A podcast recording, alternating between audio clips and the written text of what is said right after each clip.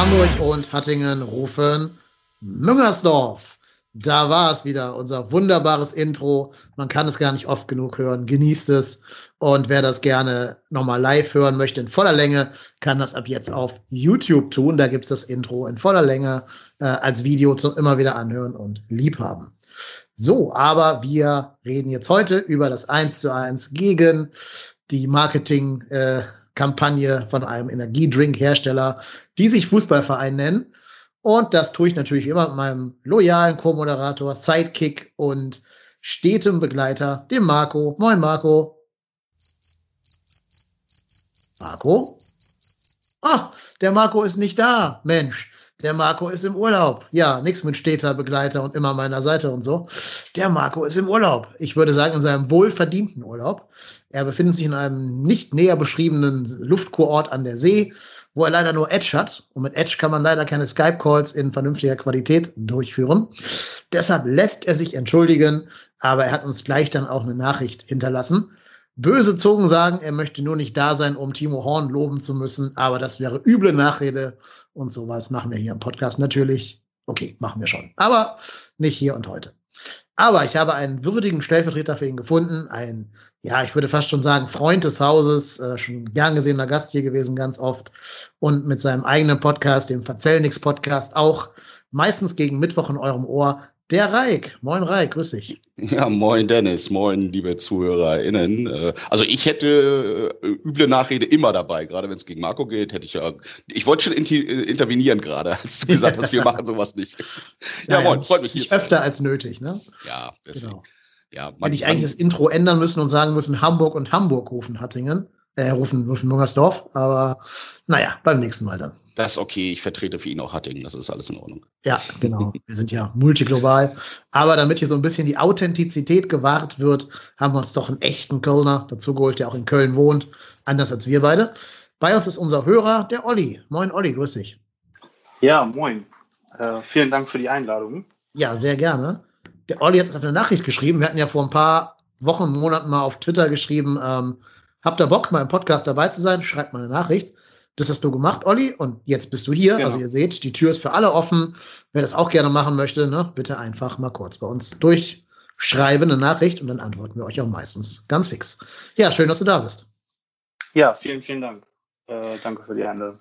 Genau. So, ähm, ja, wir haben heute nicht so viel zu bereden außerhalb des Fußballerischen. Aber dafür passiert, dieses ne? Spiel genau so viel, dass wir über dieses Spiel wahrscheinlich irgendwie alleine zwei Stunden reden könnten, weil da ist ja nur einiges passiert. Also Torchancen en masse, dann äh, diverse Eingriffe des Videoassistenten, diverse äh, Emotionalitäten rund um das Spiel, äh, Tore, Torchancen, tolle Torwartleistung vom, vom Panther von Sülz, vom heiligen Panther, von Sankt Panther. ähm, ja, und da können wir mal ganz, ganz chronologisch versuchen, drüber zu reden. Ist das jetzt der neue Spanz Spitzname, ja? Sankt Panther? Sankt Okay. Panther. Wenn er so spielt wie gestern, ist er Sankt Panther, ja. Übernehmen wir so. Safe. Ja. Vielleicht darf er auch in den Dom ziehen und da neben den Heiligen Drei Königen schlafen. Genau, da gehört er ab gestern dann hin. Wie ja auch einige andere. Es, es ist schon, ne, um jetzt mal so den ganz, große, ganz großen Bogen aufzumachen.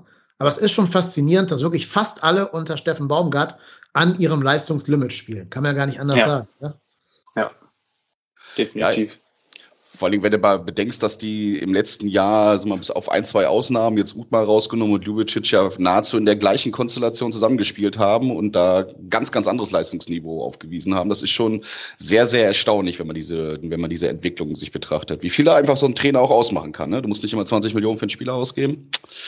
Manchmal muss es auch einfach nur der, derjenige sein, der die richtigen Knöpfe drückt bei den Jungs. Ja, total fasziniert. Ähm, wir hoffen einfach mal, dass es noch lange so bleibt. Also ich habe immer das Gefühl, ich träume und werde irgendwann aufwachen und wir spielen wieder Gistol-Fußball und kretzen um Platz 15 herum. Aber das, also noch, noch hält der Traum an. Noch lebe ich den Traum quasi. Ja, und auch gegen Leipzig, also man kann ja sagen, was man will, auch als komplett neutraler Zuschauer. Es war schon ein geiles Spiel, ne? oder was sagt ihr? Auf, auf jeden Fall. Also ich habe ja tatsächlich die ähm, erste Halbzeit leider nicht gucken können. Ich war ähm, auf, einem, auf einer Familienfeier und bin dann doch etwas später nach Hause gekommen als geplant. Ich hatte mir gedacht, äh, ja gut, wir treffen uns um 12, äh, 18.30 das schaffst du locker. Äh, und dann äh, ging das doch alles ein bisschen länger und äh, dann standen wir noch im Stau auf dem Rückweg und dann habe ich die erste Halbzeit leider verpasst. Aber ähm, ja, es macht einfach Bock. Ne? Also momentan ist es, äh, ich weiß nicht, ich, ich kann es mir selber gar nicht erklären, wie, wie Baumgart das geschafft hat. Ähm, es, es ist einfach super. Also es macht einfach Spaß einfach Spaß zuzugucken. Ich finde es ja auch ganz schön, wenn man dann auch das mal von anderen dann gespiegelt bekommt, weil ich war am Samstag vorher mit einem guten Freund verabredet. Ähm, in Eppendorf haben wir uns die ähm, erstmal die, äh, die erste Liga-Konferenz angeschaut. Die war ja, also, ja bis auf diese sieben Tore da von Bayern ja, sehr, sehr überschaubar vom Unterhaltungswert. Und dann ist, äh, dann ist äh, Tom, mein Kumpel, äh, der ist HSVer, der ist dann mit rübergekommen ähm, in die Colonia Bar, wo wir uns dann das äh, FC-Spiel angeschaut haben. Und der guckte mich nach dem Spiel auch mit großen Augen an und meinte, meine Güte, was war das denn gerade für ein Spektakel? Also selbst wenn man es nicht mit dem FC hält, es war einfach ein super unterhaltsames Spiel. Es ging nur hoch und runter, so viel Emotionen und so viel, so viel äh, diskussionswürdige Szenen auch dabei. Ähm, also der hat sich da natürlich dann nachher mehr gefreut, als der HSV dann gegen Bremen gewonnen hat. Aber ich glaube, so vom Begeisterungslevel war das schon äh, schön gespiegelt, dass das einfach auch für den neutralen Zuschauer sehr, sehr unterhaltsam war. Und klar, wenn man es dann mit dem FC auch noch hält dazu, dann, dann hat man natürlich auch noch selber das emotionale Momentum mit drin. Ne? War, war schon klasse, kann man nicht anders sagen. Ja, allein, dass auch im Rasenfunk jetzt unser Spiel als das Highlight-Spiel quasi rausgestellt wird. Ne? Ach so, das, ja, okay. Ja, ja, also ich hatte mhm. heute noch gehört, zumindest das mhm. Köln-Segment. Mhm. Und die haben das ähnlich gesagt wie du, dass man die Konferenz ja im Prinzip gar nicht gucken konnte. Also nee. se selbst die sieben Tore von den Bayern, die waren ja wiederum so einseitig verteilt, dass es ja auch keinen Spaß macht, dieses Spiel zu gucken. Dann es war ja dann irgendwann so, hören sie auf, auf die Leiche einzuprügeln, macht auch keinen Spaß mehr. Und die anderen haben ja wirklich gar nichts gerissen, die anderen, die gespielt haben. Also ich glaube, das eine andere Tor ist irgendwie in der 88. gefallen oder so von Niederlechner. Aber das war wenigstens schön, dass wenigstens Gladbach verloren hat noch in der Konferenz, ja. wenn sonst schon nichts Unterhaltsames ja, dabei genau. war. Ne? Ja, ist halt bitter, dass dann Augsburg gewonnen hat. Die mag ich ja fast genauso wenig wie ja, Gladbach. Ja. Pest und Cholera. Das ist richtig, genau. Vor allem, weil ich ja Augsburg unterm Strich länger da unten drin verorten werde als Gladbach. Aber mhm. wer weiß, ne? Ein, einen erwischt es ja immer, der nicht damit rechnet. Könnte dieses Jahr Gladbach sein, tatsächlich. Ja. Wir hatten ja viele Veränderungen, was die Trainerposition angeht und viele Spieler, die unter der Form spielen. Also kann sein, dass die jetzt so eine, nur so eine Leverkusen 2002 Saison spielen. Ähm, ich glaube, das wird uns alle freuen. Das Geilste finde ich ja übrigens, ich habe jetzt in einem, in einem äh, Tweet von irgendwem gesehen, so ein ähm, Screenshot aus einem Gladbach-Forum, wo die Gladbacher sagen, warum können wir nicht mehr wie Köln sein, wo Baumgart einfach kommt und da sofort den Laden rockt. Und nicht wie bei uns hier der, der äh, Adi Hütter da überhaupt nichts auf die Kette kriegt. Nee, nee, äh, bleibt mal schön in Ostholland. Ihr müsst nicht ja. wie die Kölner sein. Ja. Alles gut so. Danke. Aber ich meine, jahrelang war es ja andersrum. Und wir haben immer gesagt, ach, wenn wir nur wie Gladbach wären. Also, mhm. the winds, the times are changing quasi. Ja, ich hätte gern deren Kontostand, aber ansonsten möchte ich nichts aus Gladbach haben, ja. ja. Ist euch das auch so gegangen? Äh, als die, die Leipziger teilweise in den, in den Druckphasen waren. Ich glaube, das war ja am Anfang vom Spiel und auch in der zweiten Halbzeit Richtung Ende. Ich habe mich irgendwie dabei ertappt gefühlt, wie ich äh, mich gefragt habe, wa warum ist Leipzig jetzt so überlegen? Äh, also ich habe total vergessen, dass es äh, eines der Top-Teams ist der Liga und äh, durch die vorherigen Spiele, die wir hatten, wo wir dann mhm. teilweise echt drückend überlegen waren, habe ich mir, mich selbst dabei erwischt, wieso, wieso ist Leipzig jetzt so gut, wieso äh, kommen die mit den Bällen da so durch. Also ich war das gar nicht mehr gewohnt von den ersten Spieltagen. Da habe ich mich selber dabei ertappt, irgendwie, äh, wie ich mich schon so an diesen Spielstil gewöhnt habe und an diesen, ja, an diesen tollen Fußball einfach. Ne? Ja, ein Stück weit war es schon so, wobei ich am Anfang, mhm. gerade diese Anfangsdrucksphase, die du beschrieben hast, äh, da, da ist mir ja auch heiß und kalt geworden. So, da, da dachte ich schon die ganze ja. Zeit so, oh Mist, das war vorher alles ähm, schon vielleicht auch ein bisschen gegnerbedingt und Bayern hatte mhm. nicht so richtig Bock und ähm, wir haben die einfach früher angelaufen. Und als ich, dann dachte ich so, ah, wenn, wenn die da jetzt das Gegenmittel gefunden haben, uns da noch früher pressen und ja, einfach auch individuell stärker sind. Und wenn ich diesen äh, Kunku da lang flitzen sehe, meine Güte, also da äh, was, was der alleine an Chancen in diesem Spiel hatte, war schon, ähm, war das schon knackig. Und als das, das vermeintliche 1-0 dann oder das vermeintliche 0-1 dann gefallen ist, da dachte ich auch so, oh Mann, jetzt geht's los. Okay, ja, das wird, das wird ein hässliches Spiel werden, aber ja, mhm. haben sie sich gut rausgekämpft. Ja, vor allem, weil es schloss ja so ein bisschen an diese eher schlechte zweite Halbzeit gegen Freiburg an. Mhm. Na, jetzt die ersten paar Minuten gegen Leipzig. Da habe ich auch gedacht, na, okay, der, der, Traum ist aus, jetzt kommen wir auf den Boden der Tatsachen zurück. Mhm. Ähm, aber ihr habt ja recht, also wenn Leipzig Bock hat, können die jeden Gegner zerspielen. Also selbst die Bayern. Die sind für mich jetzt defensiv auch nicht so die große Bank. Ähm, die, wenn Leipzig da richtig gut in Form ist und einen guten Tag hätte, hatten sie ja nicht, aber wenn sie einen guten Tag gehabt hätten gegen Bayern, dann hätten die denen auch Probleme bereiten können. Also das ist schon auch ein starker Gegner, darf man halt nicht anders sehen. Ne, also alleine so ein Kunku, wie ihr gerade schon gesagt habt, oder Danny Olmo oder Schoboschlei, ja.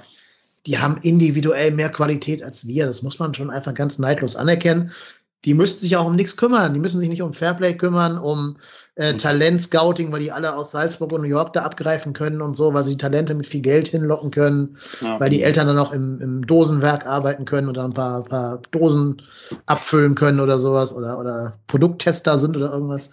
Ja. Die haben andere Voraussetzungen. Die sind natürlich besser als wir. Und es wird immer Phasen in so einem Spiel gegen die geben, wo die besser aussehen als wir. Das war ja in der vergangenen Saison, wo wir vier Punkte gegen die geholt haben, genauso. Also dieses 2-1 hat Baumgart ja gesagt, ist zufällig pass passiert, sozusagen. Mhm. Das stimmt ja auch. Ne? Das war eine, eine individuelle Stärkeleistung von Jonas Hector damals. Und ansonsten waren die katastrophal hoch überlegen. Das war ja irgendwie hinterher 26 zu 4 Torschüsse oder irgendwie sowas. Ja, und allein wenn du mal das, äh, den, den Treffer zum 2-1 mal vor Augen führst, wie der ja. gefallen ist, ne? Ja. Dann mit diesem Heber darüber ja, und dann du da mit der Hacke und äh, äh, irgendwie peilen die nicht so richtig, dass Hector da durchstößt. Äh, das, das machst du einmal, so ein Ding. Ja, das war wahrscheinlich auch Gistols bester taktischer Move aller Zeiten, Hector da in die Sturmspitze zu stellen. ja. oder, oder, war das schon Funkel? Ich weiß es gar nicht mehr, ehrlich gesagt. Äh, das war Funkel. Äh, ja, war da, Funkel. Dann, war schon Funkel, ja. Genau. Keine taktischen Moves von Gistol, das wäre zu viel verlangt. Nee. Genau, Deswegen hat Funkel ja jetzt auch gesagt, dass es kein Glück war, sondern äh, in dem letzten stand ich da. okay.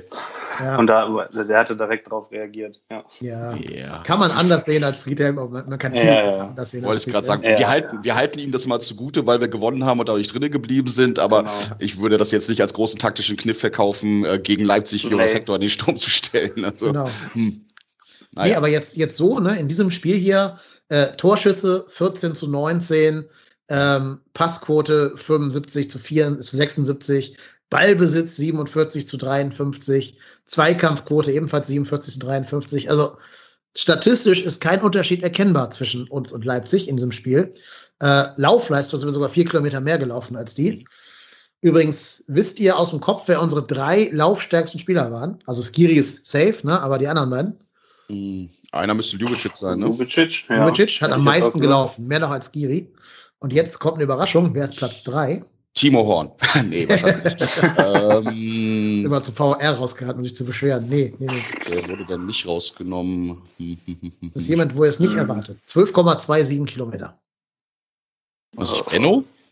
Nee, der hat zu wenig gespielt dafür, schätze ich mal. Okay. Stimmt, der ist ja auch rausgegangen inzwischen. Modest?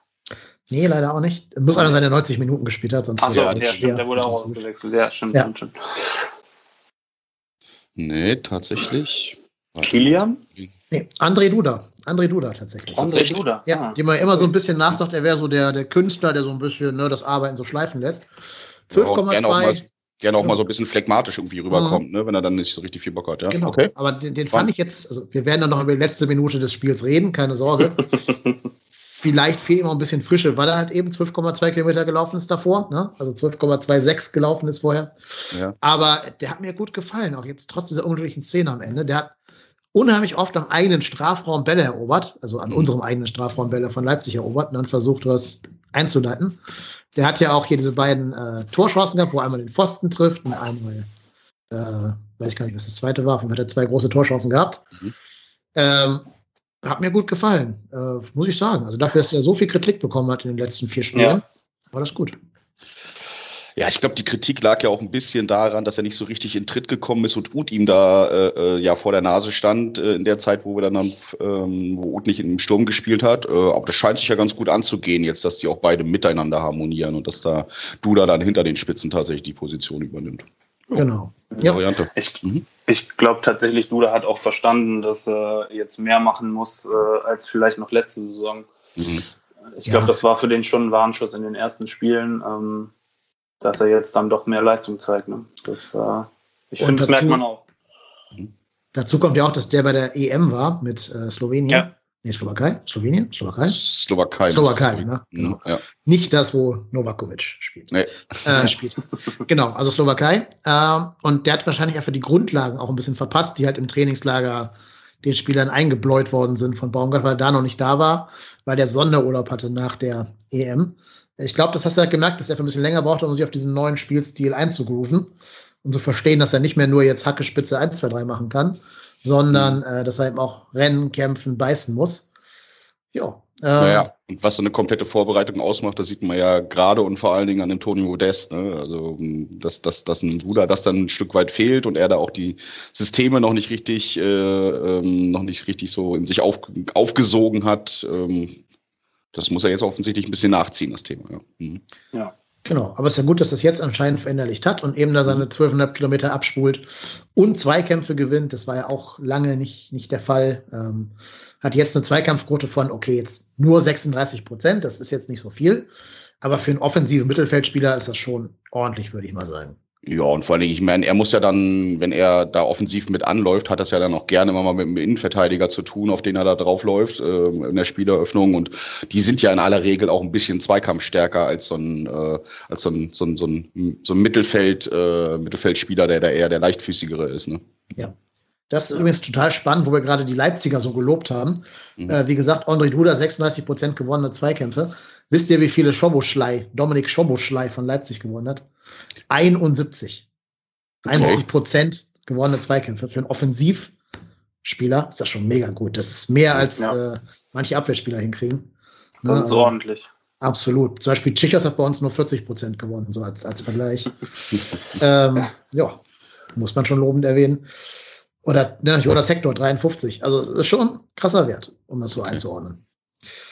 Jo, ähm, sind wir so ein bisschen hin und her gesprungen. Ähm, wir behalten das mal bei. Wir machen das Spiel, glaube ich, nicht chronologisch, weil dafür ist zu viel, zu viel auf zu weniger Zeit passiert. Ja. Wir können auch mal ganz generell über den VAR reden, weil der hier in diesem Spiel dann doch sehr präsent war, um es mal so auszudrücken. Oh, müssen wir wirklich, ja? Okay, ja, komm, äh, kommen wir, glaube ich, nicht drum rum bei diesem ja, Spiel. Ja. Wir haben es ja die Saison noch nicht gemacht, also kann man ja ruhig mal tun.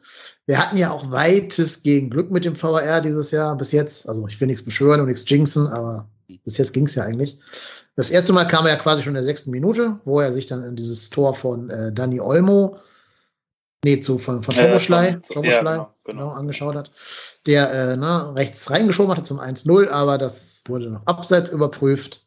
Und da war aber gar nicht Schoboschlei, glaube ich, im Abseits, sondern André Silva, ne? Vorher bei dem Pass. War, war das, also laut Kicker steht hier, Schoboschlei ist ein Stück weit vorn gewesen beim Abspiel. Mhm, okay, das war, ja, das war Schoboschlei.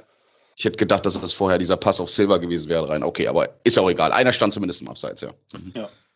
Genau. Ähm, ja, dann gibt es ja insgesamt noch vier andere Szenen, wo der VR nochmal einge, äh, einge, eingegriffen hat. Das nächste war ja dann diese Szene von uns, auf unserer Seite, wo Duda diesen Steckball auf Modest gespielt hat, der natürlich dann äh, nochmal das schafft, Marc Uth in Szene zu setzen, der halt das Tor dann reinhaut. Die waren Schöner Spielzug. Bei, beide im Abseits. Fand ne? ich auch. Ja. Ne? Ich weiß nicht, ob, ob Ut nicht vielleicht hinterm Ball äh, gewesen ist. Nee, Ut, okay. Ut war hinterm Ball. Ich habe es mir eben nochmal angeguckt. Ut okay. war tatsächlich hinterm Ball. Aber ja. Modest stand relativ deutlich im Abseits. Ja. Eigentlich schade, was ein sehr schöner Spielzug war. Ne? Also, ja, definitiv. Das ist ja eh das Bittere am VAR, ähm, dass der einmal schöne Spielzüge klaut. Ja. Oder schöne Tore klaut. Ich fand zum Beispiel. Bremen HSV gesehen. Ja. ja, teils, ja. Mhm. Hat ja auch Köln-Bezug, weil er nämlich Mitchell Weiser zu nah in der Mauer dran stand. Ich kannte diese ja. 1-Meter-Regel nicht, dass nee. man einen Meter Abstand halten muss. Aber ehrlicherweise, kanntet ihr die? Ja, also ich kannte den. Nee. Ja? Kam auch okay. bei der EM bei irgendeinem Spiel zum Einsatz, weil da auch okay. irgendein Spieler zu nah dran stand. Das hatte ich nicht auf dem Schirm. Ich dachte dann, das wäre nur, wenn der dann in irgendeiner Form auch eingreifen würde, tatsächlich aktiv. Aber wahrscheinlich haben sie das dann einfach hier so Regel für Dummies gemacht dann. Ne? Ähm, du darfst gar nicht in der Nähe stehen und wenn du da dran stehst, dann ist es halt so, ja.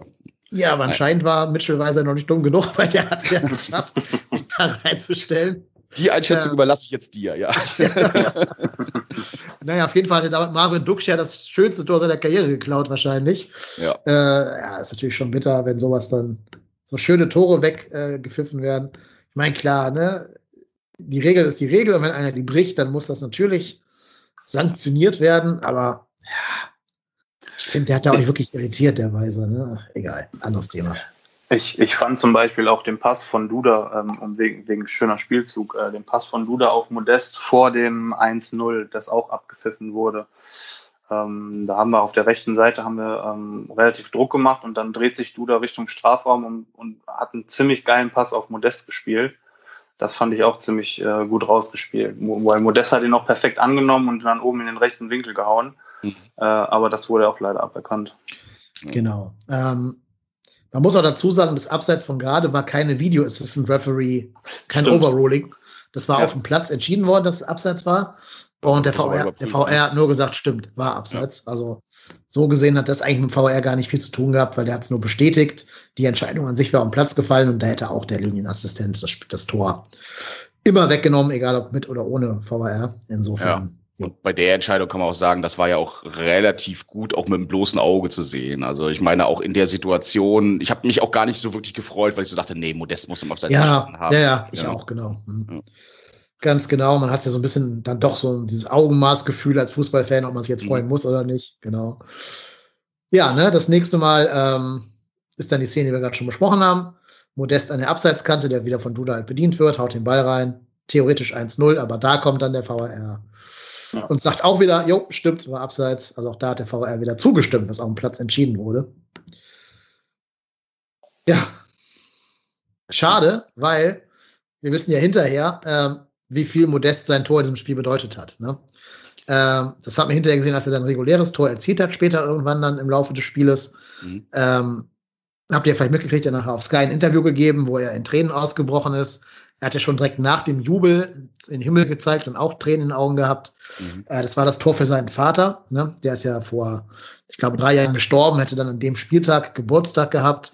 Mhm. Ähm, der war noch sehr ja. jung, der Vater, der war mir erst Anfang 60, also ist ja heute echt kein Alter und natürlich logisch klar, dass das Modest ihn total vermisst, kann glaube ich jeder nachvollziehen. Ähm, und der wollte dieses Tor halt unbedingt auch seinem Vater widmen. Ist natürlich sehr bitter, wenn du es dann erzielst und dann klaut dir halt der Linienassistent und wird da auch mit so wirklich, das war ja nur Zentimeter, das war ja nicht irgendwie, ja. da steht zehn Meter im Abseits oder so. Das ja. war schon echt Kante des Abseits, wo du wahrscheinlich wieder äh, die Fußspitze nachmessen mhm. musstest. Wobei das ja bei den beiden aberkannten Toren von Leipzig ja auch ähnlich war. Ne? Ich meine, mhm. Choboschlei stand ja auch nicht einen Meter im Abstand, sondern auch eher so mit einer Fußspitze und das Ding von Forsberg. Also das hätte ich auf, mit Pool, äh, mit, mit bloßen Augen nicht erkannt, dass das Abseits ist. Das war ja auch nur so Millimeter-Sache, weil Meret gerade noch rechtzeitig ein kleines Stückchen rausgerutscht ist. Äh, insofern war das schon alles äh, ja, in Summe dann schon ganz fair, das ganze Thema. Ne? Also da ist jetzt nichts irgendwie schief gelaufen. Nee, es war alles sehr paritätisch verteilt, in jeder Hinsicht, ja. muss man einfach sagen. Bitter ist natürlich, dass Modest dann schon wieder auf seinen erlösenden Jubel warten musste in der 54. Mhm. Als er den Ball dann wieder halt trocken reingehämmert hat. Auch also mit einem sehr, sehr, sehr trockenen, guten Abschluss, der ja wirklich mhm. schon wieder schon wieder an den Modest von vor drei Jahren erinnert, in der gesamten ja. Körperhaltung und der ja. gesamten Qualität des Abschlusses. Aber auch dann natürlich wieder dieses Schiri geht raus, Schiri guckt sich das an. Das nervt ja, einfach. Man muss so es mal ganz klar ja. sagen, oder? Das und nervt das so lange dauert. Der guckt da ja wirklich drei ja. Minuten drauf, der, der ja. Und das ist natürlich auch bitter für so einen Spieler, der da steht und ich weiß, darf ich jetzt jubeln und der will das Tor als mhm. seinem Vater widmen und so. Und dann stehst du da drei Minuten. Die Szene wird immer vor und zurück gespult und ich weiß auch gar nicht, was sie da überhaupt gepfiffen haben. Also irgendwie soll Marc Uth anscheinend den Simakan, wie der heißt, touchiert haben. Der, er, also ich glaube, Brüch hat, Brüch hat faul gepfiffen oder hat auch ja. faul entschieden. Und man sieht aber meines Erachtens nach auch in dieser, in dieser äh, Zeitlupe dann einfach auch nochmal, dass Uth zwar dicht dran ist, aber er ihn meines Erachtens nach nicht berührt. Und das ist ja auch das, was dann der, der VAR dann gesagt hat. Ne? Ich glaube, er ist einfach nur, äh, Simakan ist einfach nur in Straucheln gekommen und hat deswegen den Ball verhauen. Ja, eben, weil der verhaut den Ball ja auch schon bevor er überhaupt ja. berührt wird, oder? Ja. Genau. Also, also so habe ich verstanden. Nee, also ich habe es halt auch eher so gesehen, dass er, dass er den Ball sich eher quasi über den eigenen Schlappen haut. Ja, genau. Also das äh, war für mich dann auch eigentlich klar, dass er so entscheiden muss, auch mit FC-Brille. Mhm. Ähm, das war einfach viel zu wenig. Ich, ich kann aber verstehen, dass er es abpfeift, weil ich glaube, in der realen Geschwindigkeit sah es tatsächlich so aus, als hätte Uth irgendwie den, den Schlappen drüber gehalten. Ja. Ähm, Und man rechnet ja auch nicht damit, dass einer, der ja doch Fußball spielen kann, wie so das so verdattelt dann, dann. Genau, so komisch, ja. den Ball irgendwie zum Gegner spielt. Das kann ich schon auch verstehen. Das Problem ist aber, und das haben jetzt Colinas Erben gesagt, da haben sie auch recht mit, eigentlich gibt es da kaum einen Grund für den Video Assistant Referee einzuschalten, also sich einzuschalten, mhm. weil es eigentlich nicht clear and obvious falsch war. Also keine ja. offensichtliche Fehlentscheidung. Schon eine harte Entscheidung, ne, wo du sagst so, oh, nee, geh raus, guckst dir an, also verstehe ich mhm. schon. Aber nach den Regeln des VRs, die man ja anlegen möchte, also eine sehr hohe Toleranz zum Eingreifen, hätte eigentlich an dieser Stelle gar nicht eingreifen dürfen, jetzt laut Colinas Erben. Ist natürlich gut für uns, dass er es getan hat. Ne? Also ich will jetzt nicht irgendwie den auffordern, das nicht zu tun, wenn es zugunsten des ersten FC Köln ist. Aber ähm, aber ja, geprüft, so geprüft werden muss die Situation noch trotzdem, oder? Weil ja ein Tor, also erstmal ein Tor erzielt wurde. Der ja, ja klar, kam es ja gibt nur keinen Grund zu overrulen. Ne? Also es ja, gibt keinen, okay. den, den Brüch nochmal rauszuschicken quasi. Ja. Aber es ist ja gut, dass es getan hat, weil du hast ja gesehen, wie lange er sich das nochmal angeguckt hat. Also ja. er selber kann sich ja auch nicht sicher gewesen sein, wenn er sich das so oft mhm. anguckt. Ja. Ah, ich glaube, seit diesem Nia-KT-Handspiel da gegen uns, äh, glaube ich auch tatsächlich nichts, wenn der VAR irgendwas sagt von draußen. Äh, das, ist, das, das ist so irgendwie so tief bei mir eingebrannt, dass ich immer skeptisch bin, mhm. wenn irgendwas, wenn irgendwas über den VAR kommt und gerade wenn es äh, ähm, wenn's dann, wenn's dann den FC betrifft an der Stelle. Aber ja, Glück gehabt in dem Fall, ne? Ja, Zu Recht. Also, die richtige Entscheidung stand am Ende, finde ich. Ja. Also da kann sich Leipzig aus meiner Sicht nicht beschweren, auch der Simmer kann, kann sich nicht beschweren. Nein. Ich sehe da keinen Foul, ich sehe da keine, nicht mal irgendwie eine leichte Berührung, die jetzt irgendwie ursächlich wäre für das Verstolpern des Balles. Also ja. ich finde, da steht am Ende die richtige Entscheidung und das ist ja so ein bisschen der Sinn des VRs und dann finde ich, Aber kann sich da keiner Wollen wir da nochmal einen Take machen, grundsätzlich zum VRR? Also ich habe da ja eine relativ klare Meinung für mich. Äh, ich sage ganz klar, dass das, was mir der VAR an Emotionen aus dem Spiel rausnimmt, das ist es nicht wert, was auf der anderen Seite an Gerechtigkeit da ist, weil dann einfach auch zu uneinheitlich ähm, das ganze Thema wahrgenommen wird und auch ja trotzdem immer noch eine Interpretation irgendwo da ist. Und ähm, ich, also ich brauche keinen VAR im Fußball, ehrlicherweise. Ja, ich bin noch sehr hin und her gerissen. Ähm, theoretisch finde ich ihn gut praktisch nicht. Mhm. Also ja. ist so ein bisschen wie der Kommunismus. Auf dem Papier klingt das ganz gut, in der Praxis funktioniert es halt nicht. Ähm, äh, ja, also wir alle wollen, glaube ich, dass am Ende eine richtige Entscheidung steht und nicht Spiele entschieden werden, weil irgendein Schiedsrichter gerade mal aus Versehen ein Sandkorn im Auge hatte oder irgendwas. Mhm. Das wollen wir schon und dafür finde ich ihn auch gut. Ich glaube, dass man vielleicht einfach diese Operatoren weglassen sollte. Also nur Kameraleute hinsetzt mhm. und dem Schiri sagt, wenn du Zweifel hast, geh selber raus, guck dir den Bums immer selber an und du hast keinen Mann im Ohr, der dir irgendwas sagt. Vielleicht ja, wäre das sogar besser. Aber dann verpasst du natürlich diese clear and obvious Dinger, ne? Also wirklich komplett falsche Wahrnehmung, weil wenn du nicht darauf hingewiesen wirst, dass du irgendwas nicht wahrgenommen hast oder zum Beispiel sowas wie, äh, keine Ahnung, Tätigkeit hinter deinem Rücken oder sowas, ne? Das, das ja, kannst du das natürlich stimmt. ohne Operator dann, dann nicht greifen, ne? Das stimmt. Ähm, ich bin auch nicht grundsätzlich gegen so ein, so ein Flaggensystem wie im American Football. Das hat die Trainer challengen können, gerade bei so mhm. versteckten mhm. Tätigkeiten und so. Muss man natürlich gucken, dass es nicht als taktisches Mittel benutzt wird. Also muss halt sagen, für jede Fahne äh, gibt es automatisch eine Minute mehr Nachspielzeit oder mhm. wir spielen mit Stoppuhr. Da bin ich ja eh schon lange für, dass man die Uhr anhält beim Fußball. Aber das ist ein anderes Thema. Ähm, vielleicht könnte man damit so ein bisschen diese Sachen noch raus, rausfischen. Ne? Mhm. Ich glaube, das Problem ist halt jetzt durch den jetzigen VAR, dass du bestimmte Typen da unten im Keller sitzen hast, die sich selber eben nicht aus der Rolle als Schiedsrichter lösen können und dann so sehr kleinteilig da eingreifen. Da gab es doch hier den ähm, Wolfgang Stark, war das, glaube ich, der nicht mehr Video Assistant Referee sein darf, weil er das zu dominant ausgeübt hat, diese Tätigkeit. Also zu sehr in dieser Rolle okay. als alter Trainer verharrt, als alter Schiedsrichter verharrt ist okay. ähm, und es nicht geschafft hat, nur so quasi Begleiter zu sein, sondern immer versucht hat, so, so, so zu managen von da unten mhm. aus, quasi zu fernsteuern. Quasi. Wollte nicht die zweite Geige spielen, ja, sondern genau, quasi genau. das Spiel von, von dort aus mhm. selber pfeifen dann. Ja. Genau. Okay. Mhm. Zumindest wurde es so kolportiert, ob das stimmt, weiß ich natürlich auch nicht, war nicht dabei, aber ne? ja. Ähm, ja, und das, das ist vielleicht so ein Problem, dass man durch diesen fehlenden Mann im Ohr dann äh, ausgleichen könnte, dass man quasi sagt, die Devise ist, geh lieber einmal öfter raus, ist einmal zu wenig. Das ist im Zweifel besser zu verkaufen, als wenn du dir die Hand ans Ohr hältst und dann plötzlich irgendeine Entscheidung triffst, wo keiner so genau weiß, warum die jetzt zustande kam.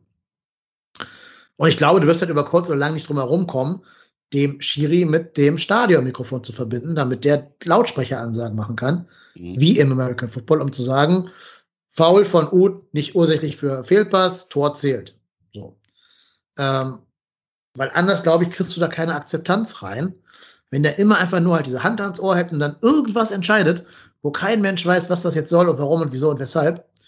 Da hat man ja sogar bei dem, bei dem Nordderby HSV gegen Bremen, hat ja der Stadionsprecher in der Halbzeit dann erklärt, warum das Tor nicht gezählt hat. Und das ist ja auch schon, spricht ja schon gegen die Kommunikation der, der Video-Referees oder der Schiedsrichter. Dass da offensichtlich so viele Rückfragen kamen, ja, dass er genau. sich genötigt gesehen hat, das genau. nochmal zu erläutern dann irgendwo. Ne? Weil es anscheinend nur für Leute, die Sky geschaut haben, irgendwie offensichtlich war, was passiert ist. Weil ist ja klar, du guckst ja auf den Ball, auf den Schützen, aufs Tor, aber nicht auf die Mauer, ob da sich Mitchell Weiser irgendwo reinschleicht oder nicht, als normal als Stadiongänger jetzt. Ja. Ähm, ja, kann ich verstehen, dass man das nicht auf dem Schirm hatte. Und dann ähm, hat eben keiner verstanden, warum dieses Tor nicht gegeben wurde. Das hat ja auch zuerst bei Sky für Verwirrung, für Verwirrung gesorgt.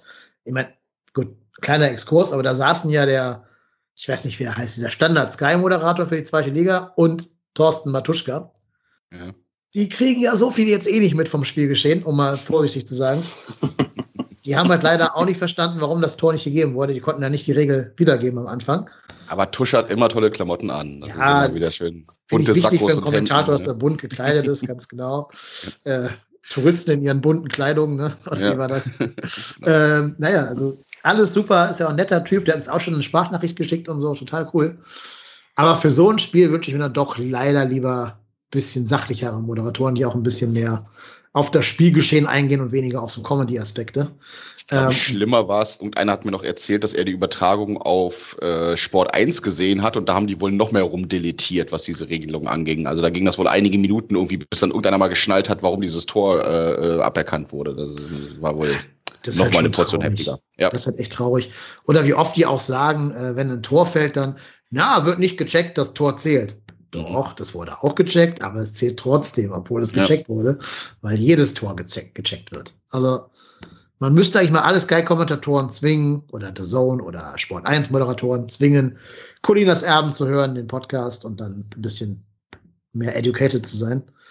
Das ist schon ein bisschen traurig, leider kann Alex doch mal eine, eine Ausbildungsrunde machen. Ja, fände ich super. Und ich glaube, da wäre Alex auch großartig für zu haben, weil er ja bestimmt Bock hat, dass die da auch nicht immer, immer irgendeinen Blödsinn erzählen. Ähm, ja. ja, schön wär's. Also das mit dem Challenge-System finde ich auch noch eine interessante Abänderung. Das könnte man mal ausprobieren, weil ich glaube, dass du dann deutlich, also nicht nur glaube, sondern bin ich mir sehr, sehr sicher, dass du dann deutlich weniger VRR-Szenen und Eingriffsvarianten hast am Ende des Tages und dass da einfach damit ein bisschen sparsamer umgegangen wird. Weil ich meine, das Spiel war ja jetzt schon eine Perversion, irgendwie mit fünf VRR-Eingriffen. Ähm, das sollte ja jetzt auch nicht die Regel sein, aber wie du schon gesagt hast, je nachdem, wie ja, wie wichtig sich dann vielleicht auch der VAR da unten im Keller nimmt ähm, und wie häufig er dann irgendwie den Schiedsrichter dann irgendwie anmorst, das solltest du dir nochmal anschauen oder das solltest du überprüfen.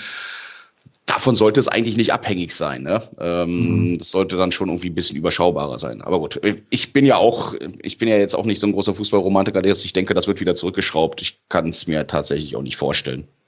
Nee, das glaube ich auch nicht. Ähm, Olli, hast du schon deine Meinung zum VAR gesagt? Ähm, noch nicht, nee. Aber ich teile sie mit dir eigentlich. Ähm, ich habe das auch, letzte Saison fand ich es auch ganz extrem. Ähm, es tatsächlich äh, sind auch so viele, oder es waren so viele Spiele, wo so viele Kleinigkeiten, auf so viele Kleinigkeiten eingegangen wurde, wo ich mich jedes Mal gefragt habe, ja, aber ist das jetzt tatsächlich eine Fehlentscheidung? Ähm, also da hat mir irgendwie die Linie gefehlt. Und so hieß es ja ganz am Anfang, als sie ihn eingeführt haben, ähm, dafür ist der, der VAR da, um solche Sachen äh, nicht mehr passieren zu lassen, wie, ich weiß nicht, äh, das, das Geistertor von, von Kiesling oder sowas. Ne? Also da finde ich das auch vollkommen berechtigt, aber das ist irgendwie so ausgeartet in den letzten äh, Jahren, dass, das, ähm, dass er viel zu viel eingegriffen hat. Und was der Reik auch gerade eben gesagt hat, das Spiel war eigentlich das Paradebeispiel jetzt dafür. Ähm, der Modest macht das Tor und äh, nach einer Druckphase vom FC das Stadion explodiert und äh, es ist halt alles komplett am Arsch von der Stimmung her. Ne? Also klar, man freut sich, nachdem es dann gegeben wurde, das Tor freut man sich nochmal, aber es ist nicht das Gleiche. Also mhm. das macht das Spiel wirklich mehr kaputt, finde ich auch, ja. ja. Äh, was man natürlich noch sagen muss, fairerweise, am Ende stand immer die richtige Entscheidung. Bei diesen das stimmt, Eingriffen. Ja. Ne? Also, das muss man sagen. Ja, das ja. war jetzt nicht sowas von wegen hier wie in Mainz, so dass dann irgendwelche ganz dubiosen Dinge durchgewinkt ja. werden vom, vom VR. Ist natürlich auch, ja, ich weiß es halt nicht, ob man oder was schlimmer ist, wenn du halt sagst, ich muss mit meinem Torjubel warten oder werde in meinem Jubel nochmal eingebremst, mhm. oder du verlierst und hinterher wirst, siehst du bei Sky, dass das Tor aber abseits war, das Siegtor vom Gegner. Ja.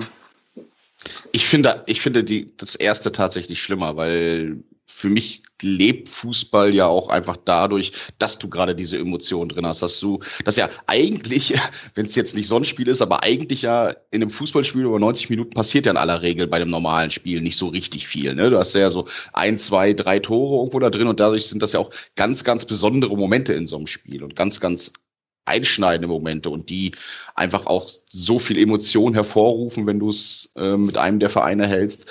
Äh, und das dann auszubremsen dadurch, dass einer sagt, nee, nee, nee, nee, nee, Freundchen, ihr freut euch erstmal nicht, weil wir gucken uns das jetzt nochmal in aller Ruhe an, ob das überhaupt richtig ist.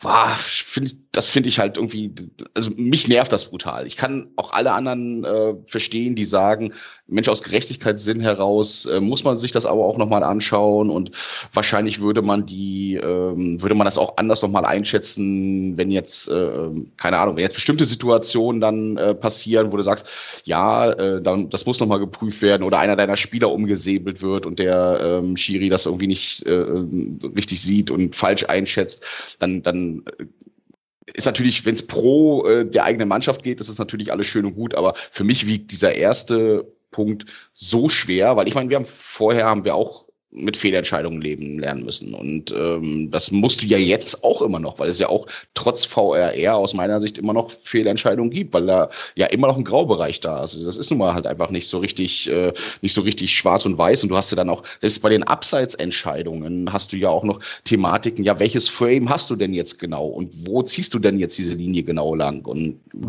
das ist halt einfach nicht so schwarz-weiß. Und ich finde, das, das ist dann halt einfach so. Das muss man dann einfach akzeptieren. Und ähm, da das noch technisierter zu machen, um, um da auf Zwang irgendwie die Entscheidung herbeizuführen. Ja, du hast ja recht, alle Entscheidungen sind richtig getroffen worden. Insofern kann man einen Haken dran machen an die ganze Geschichte. Aber ich hätte alle diese vier Entscheidungen äh, hätte ich gerne getauscht dafür, dass ich äh, sofort jubeln kann, wenn, äh, wenn ein Tor gefallen ist. Und ich einfach nur sehe, ja, der Linienrichter läuft auch zur Mittellinie, also es ist kein Abseits, alles im grünen Bereich. Hm. Ja, kann ich verstehen, den Standpunkt, klar, keine Frage. So ist es halt. Ja, ein bisschen jubeln durften wir schon, als er dann schon wieder das 1-1 von Leipzig, also das nächste Leipziger mhm. Tor, aberkannt hat. Es war auch wieder abseits. Ähm, eigentlich ganz schön gemacht von dem Nkunku, der sich da an allen vorbeidribbelt, aber naja, also ich werde jetzt auch nicht anfangen, mir Tore gegen den ersten FC Köln schön zu reden. Also insofern ja. schon gut, dass es nicht zählt. Hattet ihr auch den Eindruck, dass das Horn in der Situation etwas zu schnell den Reklamierarm gehoben hat? Also ich weiß jetzt nicht mehr genau, wie die Entfernung war vom Schuss vom Forsberg, aber irgendwie äh, sah es für mich auch in der Wiederholung noch so aus, als hätte Horn irgendwie schon ganz schnell abgeschaltet und hatte den Reklamierarm ganz schnell oben. Mhm. Ähm, ich weiß nicht, habt ihr die Szene noch vor Augen? Also für mich sah das ja. irgendwie ein bisschen so ähnlich wie mit dem, äh, ich gehe mal runter aufs, aufs Knie. Mhm. Keine Ahnung.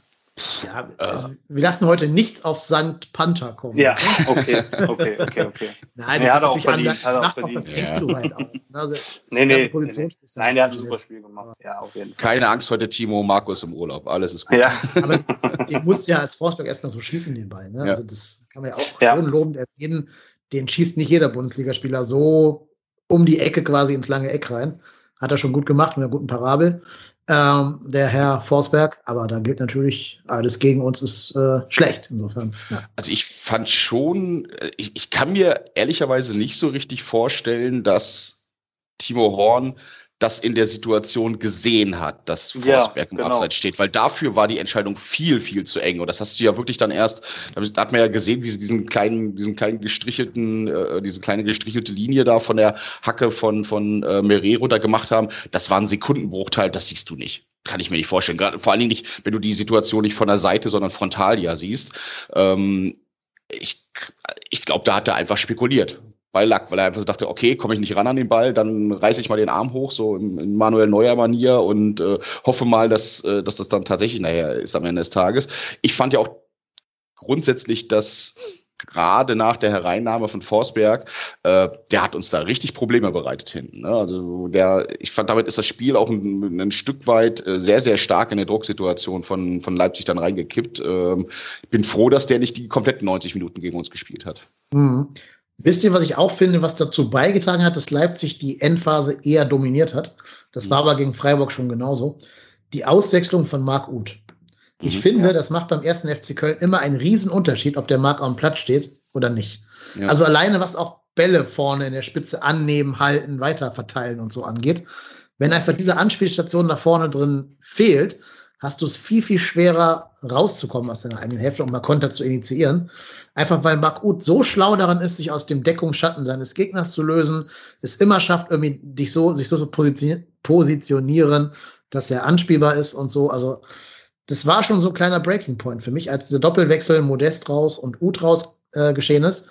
Dafür kam dann ja Anderson und Esiboye als Linksverteidiger. Komm mal hin. Ja, das habe ich auch nicht verstanden.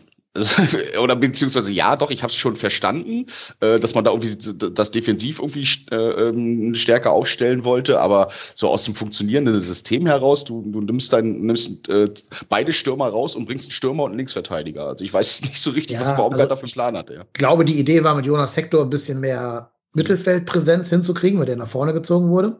Mhm. Und ich denke mal, dass irgendjemand das Tempo von Nkunku mitgehen kann. Und da ist ja, ja Easy okay. nun mal der der designierte Mensch der ist ja der schnellste Mann im Kader im Moment gerade. Ja. Als Linksverteidiger fand ich es aber schon äh, interessante Idee. Hat er, glaube ich, noch nie gespielt, nicht mal in der Vorbereitung. Da hat er immer Benno links gespielt. Mhm. Ne? In der aller, allerersten Szene sieht Easy ja. auch schlecht aus. Das war die, die zur Ecke das führt, diese Szene. Ja. ja. das sieht ganz, ganz, ganz komisch aus, was er da macht. Und das ist genau die Szene, die zu der Ecke führt, die dann zum regulären 1 mhm. zu 1 führt. Also, ah, schlechter Einstand für ihn. Er wird ja aber, nachher noch so ein kleiner Held dann, klar. Wollte ich gerade sagen, diese Mega-Grätsche ja. da in der ja. letzten Minute, da dachte genau. ich auch so, oh Mist, den säbelt er jetzt volles Programm um. Und dann gibt's das war für mich eine safe rote Karte. ja. Wie ich easy da angerannt komme, sehe, habe ich mir gedacht, okay, rot. Das gibt rot oder halt Tor, aber eins von beiden. Das kann nicht gut gehen. Und dann haut er da diese Monster-Grätsche raus. Also, Hat er super vor allem mit Vollspeed. Ne? Der war ja bestimmt auf seinem Maximaltempo. Ja. Hat so ein bisschen Glück, dass der in Kunku da so ein, zwei kmh verliert unterwegs. Das hätte er gar nicht einholen können. Aber die Grätsche, die kannst du echt ausdrucken und irgendwo in den Louvre hängen. Die war schön. Oder? Ich fand es ja auch super, ja. wie er danach dann aufgestanden ist nach der Grätsche und einfach mal laut gebrüllt hat. Irgendwie ja. so, äh, Horn direkt hinter ihm stand und ihm direkt ja. auf den Rücken gehauen hat. Und das war schon, boah. Das ist ja auch wichtig für Easy selber, so als Spieler, weil der ja auch halt diesen Fehler gemacht hat vor der Ecke zum 1-1 und der generell doch eher kritisch gesehen wird, also auch zu Recht wahrscheinlich von uns. Oder von allen Fans so, jetzt auch das Nachsehen hat gegenüber Benno Schmitz, was ja auch so ein Satz ja. ist, den du dir nicht, eigentlich nicht, nicht nachsagen lassen willst als Bundesliga-Profi, dass du hinter Benno Schmitz klar die Nummer zwei bist. Also glasklar. Ist ja nicht mal ja. irgendwie ein Zweikampf gerade. Er ist ja wirklich einfach ein klarer, klarer Platzhirsch da auf der rechten Seite. Not even close, ne? In ja, dem Moment, genau. so, ja. so, wie Schmitz im Moment äh, äh drauf ist. Ja. ja, und das, was Schmitz spielt, wird auch easy auf die Art und Weise nicht spielen können, weil er andere Stärken hat. Mhm. Also alleine das, das, Flanken ist jetzt nicht so seine, seine Kapazität. Und der ist ja auch nicht der Spieler, der über das Spielverständnis kommt, was ja Benno Schmitz dann schon eher kann. Der hat es also gerade sehr schwer und umso wichtiger war für ihn wahrscheinlich auch, diese Grätsche da mal zu gewinnen und da eben nicht eine rote Karte zu holen, auch nicht den Gegner kaputt zu treten, sondern wirklich fair, ehrlich und, und total solide diese Grätsche da anzusetzen und damit ja auch potenziell eine spielentscheidende Szene für sich entscheidet. Ja. Ja, das war schon gut. Das genau. war schon wirklich gut. Und dann gab es ja noch einmal, also zwei, zwei Sankt Panda-Momente. Mhm. Einmal nochmal dieser Schuss von, weiß ich gar nicht von wem, keine Ahnung, von äh, Paulsen, glaube ich. Ja. Der, ja. gut, kam auch ein bisschen auf den Mann, aber ist egal, er hält ihn da trotzdem und werten nach außen ja. ab. Die viel größere Heldentat war natürlich dann das 1-1 gegen Nkunku, ne? Also, Nee, Schoboschlei. Äh, äh, gegen Schoboschlei. Ja, ja, ja gegen Schoboschlei. Ja, ja, Wo er da die Hand, wo er die linke ja, Hand ja, hochreißt. Ne? Die Monsterparade in, der, in der letzten ja, vorletzten Minute, glaube ich, der regulären Spielzeit. Ja. Äh, ich weiß gar nicht, welcher Leipziger das war, ehrlich gesagt. Ich werde es versuchen, für uns rauszufinden. Ja, kann sein, weiß ich nicht. Ich will es gar nicht bestreiten. Egal, irgendeiner von denen. Ja, genau. ähm, ja, auf jeden Fall, also super für Timo, kann man nicht anders sagen, dass er auch mal so ein bisschen wieder die Fangunst auf seiner Seite hat, weil er doch auch von uns, gebe ich ja zu, sehr kritisch gesehen wird oder wurde in der Vergangenheit und sich ja auch so einige Schmähereien mit dem, mit dem ähm, Spitznamen Panda anhören musste. Ich weiß, ich weiß gar nicht von dem. Äh, nie, aber sehr, sehr gut. Also auch für ihn, dass er den hält, diesen Ball. Ja, ich, das, das, war ja das 2-1. Normal ist das das 2-1, diese, diese ja. Szene. Also das war wirklich seit sehr, sehr, sehr, sehr langer Zeit mal wieder ein Spiel, wo man sagen muss, das hat Timo Horn, also jetzt zwar nicht gewonnen, weil wir nicht gewonnen haben, aber ähm, da hat er ganz klar, ganz klar paar Dinger rausgeholt, die er eigentlich sonst nicht bekommt. Also wirklich unhaltbare Dinger ähm, ja. auch gehalten. Ja. Das ist schon, das war schon stark ist auf jeden Fall das Spiel, das hinterher äh, Volker Struth in den Jahresrückblick schneiden kann. Hier Best of Timo. Weil er den neuen Vertrag verhandelt, ja. genau, das wird ja nach der Saison passieren müssen wahrscheinlich. Ja, aber es ist ja gut für ihn, dass er mal so ein Spiel hat, wo er quasi alles hält, was zu halten gibt und ein paar Unhaltbare auch noch hält. Also sehr gut. Ich sehe gerade, hm? Ich sehe gerade, äh, Horn hält den äh, mit dem Gesicht. Ja, genau, mit dem Gesicht. Ja. ja. Okay. Ja, aber auch deshalb, weil er sich einfach nicht, nicht klein macht, sondern auch mal ja, ja. Seinen Körper, seine Körperfläche groß hält. Hat ja sogar äh, der Sascha, der Keeper-Analyse Sascha, positiv herausgestellt. Sascha FLTR, ich weiß gar nicht den ganzen Namen von ihm. Mhm. Ähm, ja, also das ist so ein Ball, den er in der Vergangenheit schon mal sehr oft kassiert hätte, weil er sich klein macht. Hier ja. jetzt halt nicht. Und da hat er anscheinend ja dazugelernt, auch vielleicht durch Gospodarek. Ja, sehr gut für mich der Mann des Match, also Man of the Match sozusagen. Timo Horn kann man ja. schon mal vorwegnehmen quasi. Ja. Ansonsten, ansonsten wäre es easy gewesen mit dieser, mit dieser Grätsche. ja. Es wäre ja fast André Duda geworden. Fast wäre es André Duda geworden. Denn eigentlich oh. hat das Spiel noch eine Pointe bereitgehalten für uns. Ja. 93. Also klar war hier, viel geht heute nicht mehr. Das ist so die letzte Angriffsszene. Mhm. Sally Oetschan chippt den Ball irgendwie in den freien Raum. Äh, Sebastian Andersson zieht nochmal zum Sprinten, weil er ja zum Glück noch nicht lange auf dem Platz war, hat er noch ein bisschen Sprit im Tank gehabt, rennt durch und dann haben sich ja relativ viele Gemüter daran erhitzt, ob er den Ball hätte quer spielen müssen auf den mitgelaufenen Duda oder nicht.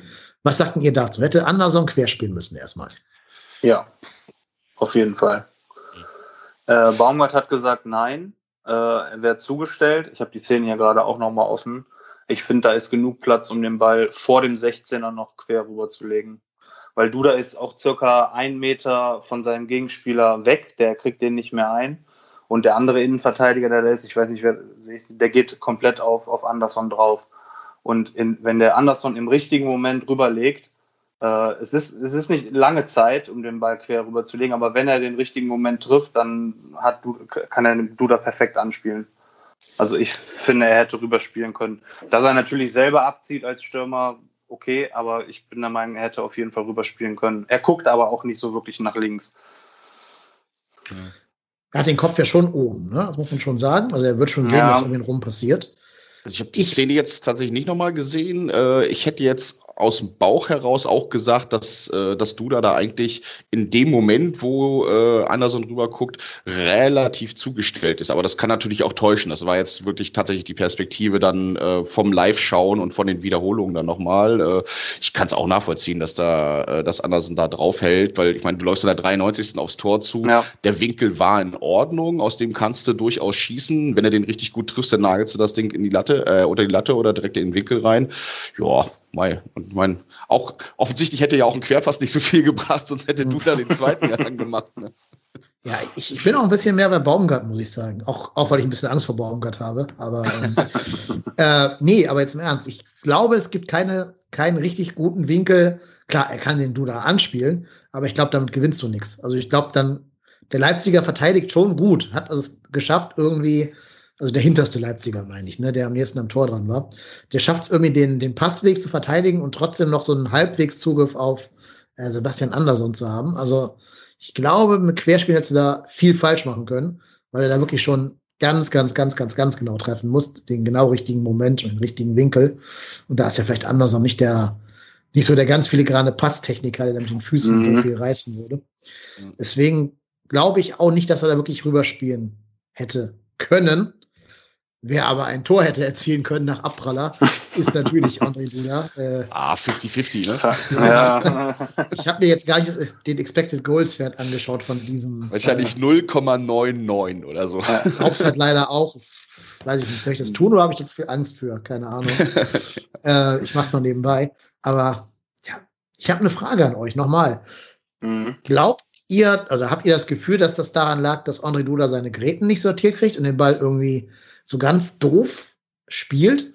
Oder ist das, was der tut, eine bewusste Aktion und der will gegen die Laufrichtung von äh, Gulaschi den Ball in die lange Ecke schieben? Sag du mal zuerst, Olli. Ähm, ich hätte euch die, die, Frage auch gestellt. Ich hatte im ersten Moment den Eindruck, dass dieses typische, dieser typische Spiel, äh, Spielziel von André Duda, ähm, dass es ein bisschen, dass die Abnahme ein bisschen zu lasch war. Ich glaube, der Kommentator hatte direkt gesagt, ja, er war zu überrascht. Ähm, ich ich, ich kann es nicht sagen. Also für mich sah es im ersten Moment so aus, als wäre es ein bisschen zu lasch. Aber er sieht ja, gut, er war überrascht, er will vielleicht in die Ecke spielen, ja, aber er sieht ja auch eigentlich, dass der Torwart da liegt, ne?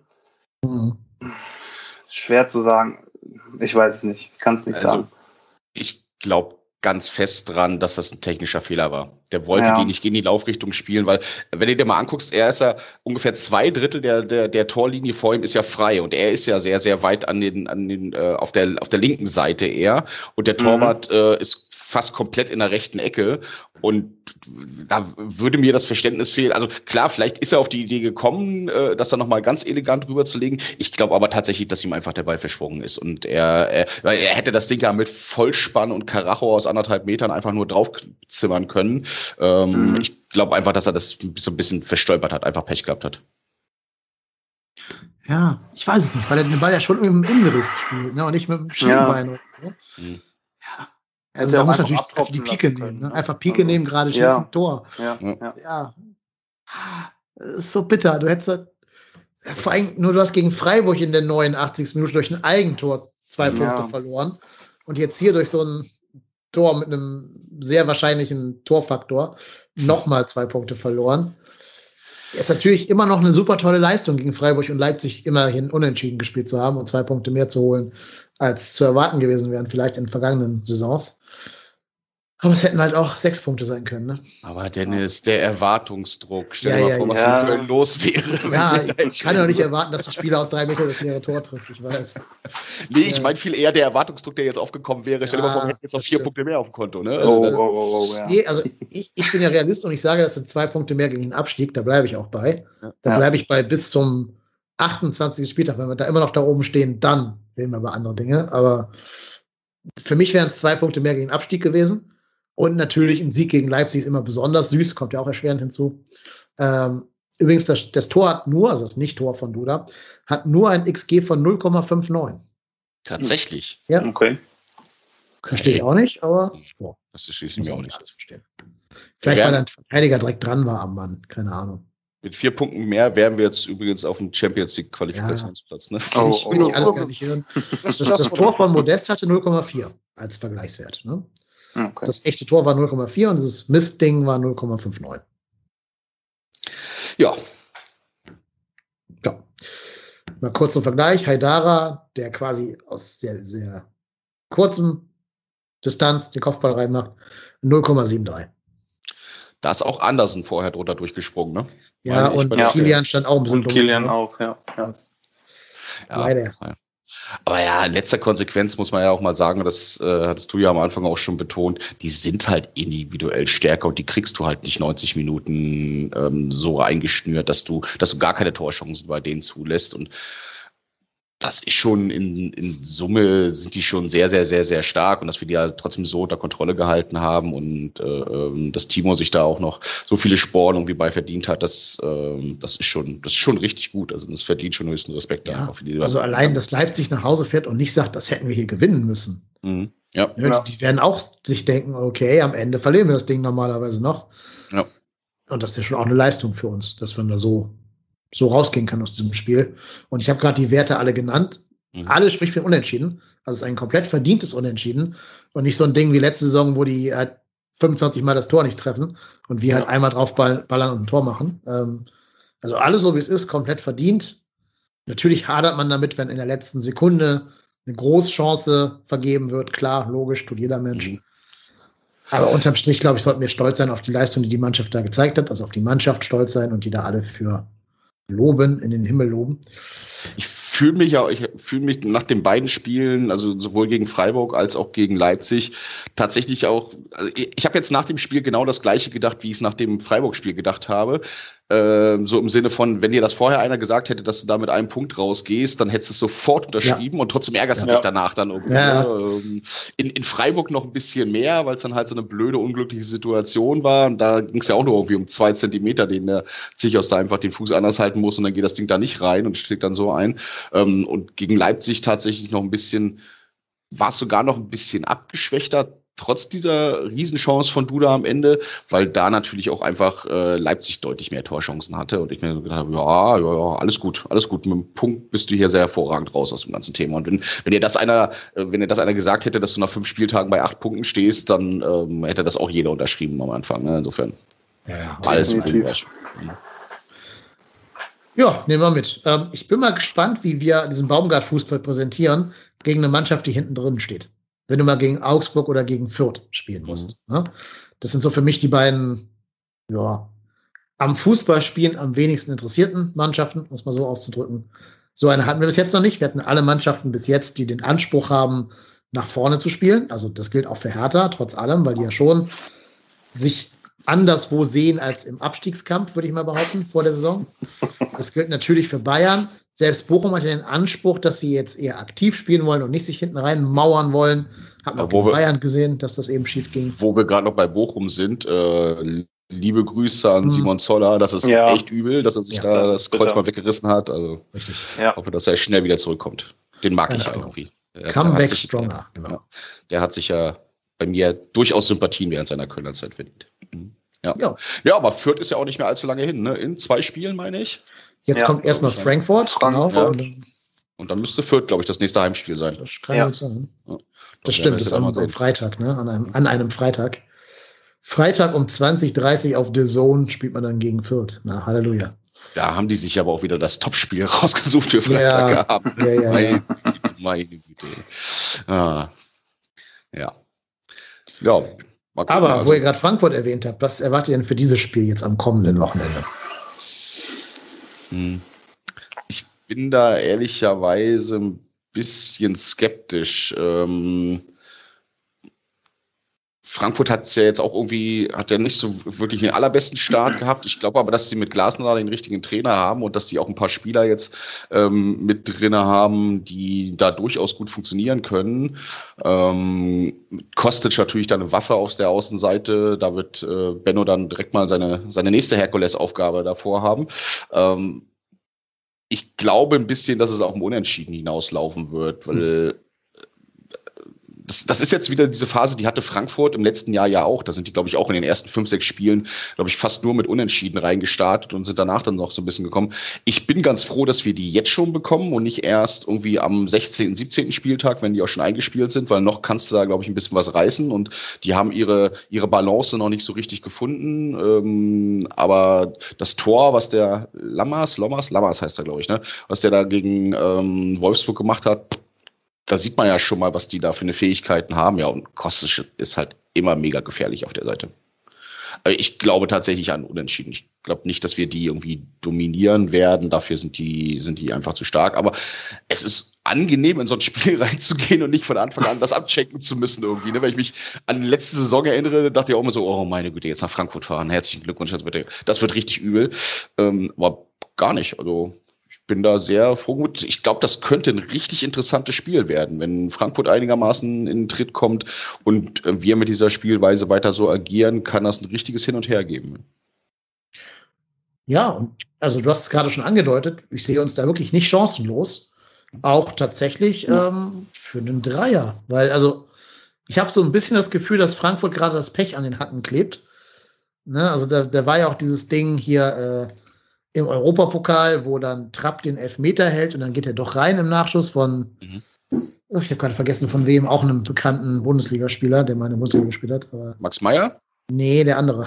Ähm, nicht bei uns gespielt hat. Özil, oder? Berisha? Nee. Ach, Berisha, ja. Doch, ja, ich glaube, es war Berisha, ich weiß es gar ja. nicht genau. Ja. Ähm, war dann, glaube ich, abseits und zählte dann irgendwie nicht. Also eine ganz, ganz coole Situation irgendwie. Okay. Aber allein, dass sie halt in der letzten Minute noch einen Elfmeter produziert haben, spricht ja schon so ein bisschen für die, mhm für diese These. Ähm, Jo, und da muss ich dann halt sagen, ich glaube, wenn die jetzt auf einen hungrigen und geilen FC treffen, der Bock hat, die aufzufressen, ähm, kann das auch bitter werden für Eintracht.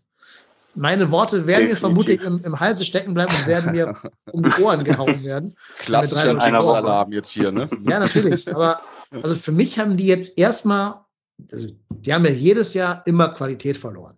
Die haben ja erst die Büffelherde verloren, haben jetzt André Silva verloren und davor ja auch schon Bas Dost und so. Mhm. Haben ja bis jetzt jedes Jahr es geschafft zu kompensieren. Ich glaube, dieses Jahr schaffen die das nicht, das zu kompensieren. Weil, also bei allem Respekt, ich habe die jetzt dreimal spielen sehen. In keinem der Spiele hat mich Steff, wer heißt der? Steven Lammers äh, überzeugt. Mhm. Heißt der Steven? Ich weiß gar nicht. Oder Lammers überzeugt. Hat mich nicht überzeugt. Ähm, auch diese anderen Stürmer, die da haben, ob die jetzt Horge heißen oder wie die alle heißen, ja. äh, hat mich noch nicht so überzeugt, dass ich sagte, das ist jetzt die neue Büffelherde 2.0. Können die mal werden irgendwann, keine Frage, aber ich glaube, die sind es halt jetzt im Moment noch nicht. Sam heißt er, oder Sam. Sam, Sam, ja. okay. Sam, Lammers, Lammers, keine Ahnung. Ja. Äh, genau. Und die haben ja noch hier den, den Kolumbianer, Boré, das ist mir so eine hängende Spitze, also quasi der Marc Uth von äh, Freiburg, äh, von Frankfurt. Aber es überzeugt mich alles noch nicht so, dass ich sage, ja, da musst du auf jeden Fall jetzt äh, richtig Respekt vor haben und das ist die neue Büffelherde. Das glaube ich nicht. Und vor allem, die haben sie auch selber oder wurden selber geschwächt, dadurch, dass jetzt ein Armin Younes nicht mehr auflaufen wird für die, mhm. weil der komplett in Ungnade gefallen ist. Ja, und dann kommt man von der Bank, kommt dann dann Gonzalo Paciencia oder ein äh, Lindström für Kostic vielleicht mal eingewechselt oder so. Oder der schon erwähnte Jens-Peter Horge. Aber das ist allein, alles nichts, wo du sagen musst, da habe ich jetzt mega Schiss vor. Allein für Pacienza hätte ich mir gewünscht, dass Schalke in der Liga bleibt, weil er hätte ja. 10 Millionen Euro für den bezahlen müssen. Das ist so ein Deli Selke Gedächtnistransfer. Ja, ja, ja genau. Wenn Bremen 30 Millionen oder was auch immer für Davy Selke zahlen muss. Ja. Unfassbar, ja. ja. Mann. Vor allen Dingen, also ich sehe uns jetzt nicht unbedingt schlechter als äh, Augsburg, Bielefeld und Stuttgart. Gegen die haben die alle nicht gewonnen. Ja. Also hat es maximal für einen Unentschieden gereicht. Und, ja, das, ähm, das Einzige, nicht, was jetzt ne? also, so ein also bisschen ist, die Zeit arbeitet jetzt natürlich ein bisschen für Frankfurt, ne? weil ich glaube, dass die vom Potenzial her deutlich stärker sind als da, wo sie jetzt stehen. Ich meine, Kunststück, die sind ja jetzt, glaube ich, 16. oder 15. oder sowas. Ähm, und je mehr Zeit die zum dazu haben, sich einzuspielen, umso eher kriegen die da vielleicht diese Puzzlestücke zusammen. Ich gebe dir recht, Dennis. Ich glaube auch nicht, dass die die gleiche Qualität wieder an den Kader geholt haben, wie mit dieser äh, äh, Jovic, Alea, Rebic-Reihe da vorne drin. Aber das war natürlich auch eine Urgewalt. Ne? Also die drei Leute da vorne drin, das ist ja, das war ja unklar, was die an Toren geschossen haben und wie die da agiert haben. Ich glaube aber, dass die äh, mit dem Lammers da jetzt einen dazu bekommen haben, der, wenn er, wenn er fit bleibt, da durchaus Abwehr, äh, durchaus abschlussstark sein kann. Und der Boré wird auch noch seine Tore machen. Die müssen sich halt einfach erstmal einstellen. Ähm, und die haben halt mit Kostic immer noch diese Allzweckwaffe drin. Also vor dem habe ich auch ein bisschen Schiss, ehrlicherweise, weil wenn der richtig Bock hat, dann, dann nimmt der auch unsere komplette Abwehr auseinander. Aber ja, wir müssen uns da nicht verstecken. Nö, ich glaube, die sind einfach auch noch nicht so weit. Deswegen meinte ich einfach noch so, ich bin ganz froh, dass wir die jetzt schon so früh irgendwie am sechsten Spieltag kriegen und nicht erst am 16., weil ich glaube, dann äh, äh, zur Halbserie äh, werden, die, werden die deutlich stärker sein. Da werden die deutlich besser aufgestellt sein, meine ich. Mhm, Glaube ich auch. Die haben jetzt unter der Woche leider kein Spiel in irgendeinem Döner Cup, leider. Das habe ich ein bisschen gehofft, dass die nochmal irgendwie nach, äh, keine Ahnung, wohin reisen müssen, halt irgendwie um, die, um den halben Globus reisen müssen. Schade, leider nicht. Das hätte für uns nochmal ein bisschen Positives rausgeholt. Aber ich sag mal, du hast jetzt drei Spieler im Kader, die halt über zwölf Kilometer laufen. Du kannst sie einfach auch platt rennen, wenn es sein muss. Ne? Das ist jetzt eine neue Qualität, die wir auch durch Baumgart nochmal haben. Wir sind ja unter Gistol schon sehr fit gewesen, muss man schon anmerken. Jetzt hast du mit Skiri und Jubicic zwei so Laufmaschinen da drin. André Duda wird jetzt anscheinend die neue Laufmaschine. Florian Kainz kommt ausgeruht zurück nach seiner Sperre gegen Leipzig jetzt. Ähm, es sieht so aus, als hätten wir keine neuen Verletzten. Stand heute, stand jetzt. Also, mhm. ja, warum nicht auch mal sagen, wir gehen als Favorit in so ein Spiel rein? Äh, ja, nehme ich immer raus das Recht, sage ich jetzt einfach mal. Wir sind ja. aus meiner Sicht in diesem Spiel Favorit. Naja. So, liebe Zuhörer und Zuhörerinnen, ihr wisst ja, wo ihr euch bedanken könnt. Ja, ich habe dann mit 4-0 zurückkommen aus Ja, Frankfurt. ja, ja. Ist auch schon anderen Favoriten passiert, dass sie ihr favorisiertes Spiel verloren haben. Ja. Soll vorkommen. Äh, ja, aber trotzdem. Das ist ja schön an Baumgart, dass der auch nicht diese, diese Demut verortet, was wir immer sagen müssen, ja. ne, wir sind so, wir sind hier der kleine graue Underdog. Nö, sind wir nicht.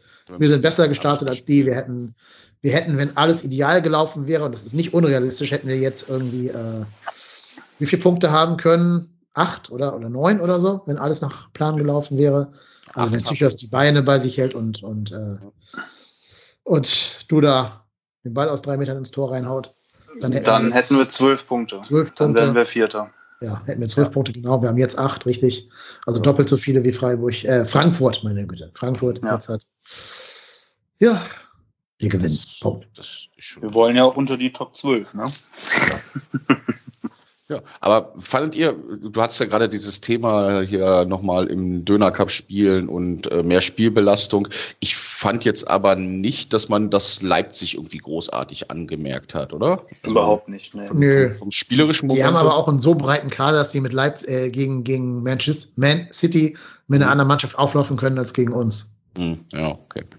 Das kann Frankfurt wahrscheinlich eher nicht. Ne? Und für, für einen Kunku war es ja wahrscheinlich sowieso dann eher nochmal ein Thema, dass der dadurch sogar noch besser in Form gekommen ist. Ne? Hat der, der hat doch irgendwie ja. alle drei Tore gegen City gemacht, meine mhm. ich, Leipzig. Ne? Ja. Richtig. Und ja. der kommt doch hinzu, die sind ja auch alle einfach blutjung, die ganzen Leipziger. Ja. Die können alle auch mal drei, drei Tage in Folge rennen, also drei Spieltage pro Woche durchrennen. Ähm, das ist halt die, der Fluch der Jugend, wie auch immer. Ja. Aber wenn wir mal schauen, ähm, da hat Forsberg von Anfang an gespielt im Spiel gegen City. Mhm. Da hat hinten drin äh, Angelino und Mukiele gespielt, die gegen uns jetzt nicht gespielt haben, glaube ich. Ja. Leimer hat gespielt, also es ist schon noch eine andere, andere Mannschaft gewesen. Ja, ich meine, vor dem Hintergrund, dass Forsberg dann gegen uns nicht von Anfang an gespielt hat, war es eine ganz gute Option. Weil, wie gesagt, mhm. das wäre, ähm, glaube ich, der hätte da, glaube ich, noch mehr Gefahr reingebracht in die ganze Thematik. Wenn der 90 Minuten gespielt hätte, huh, ja, genau. das hätte enger werden können, ja. Ja, Tyler Adams hat noch gespielt, der gegen uns auch nicht gespielt hat. Also es war schon eine andere Mannschaft auf, ich glaube, drei, vier, fünf Positionen anders besetzt. Ja, okay. Das ist dann schon mhm.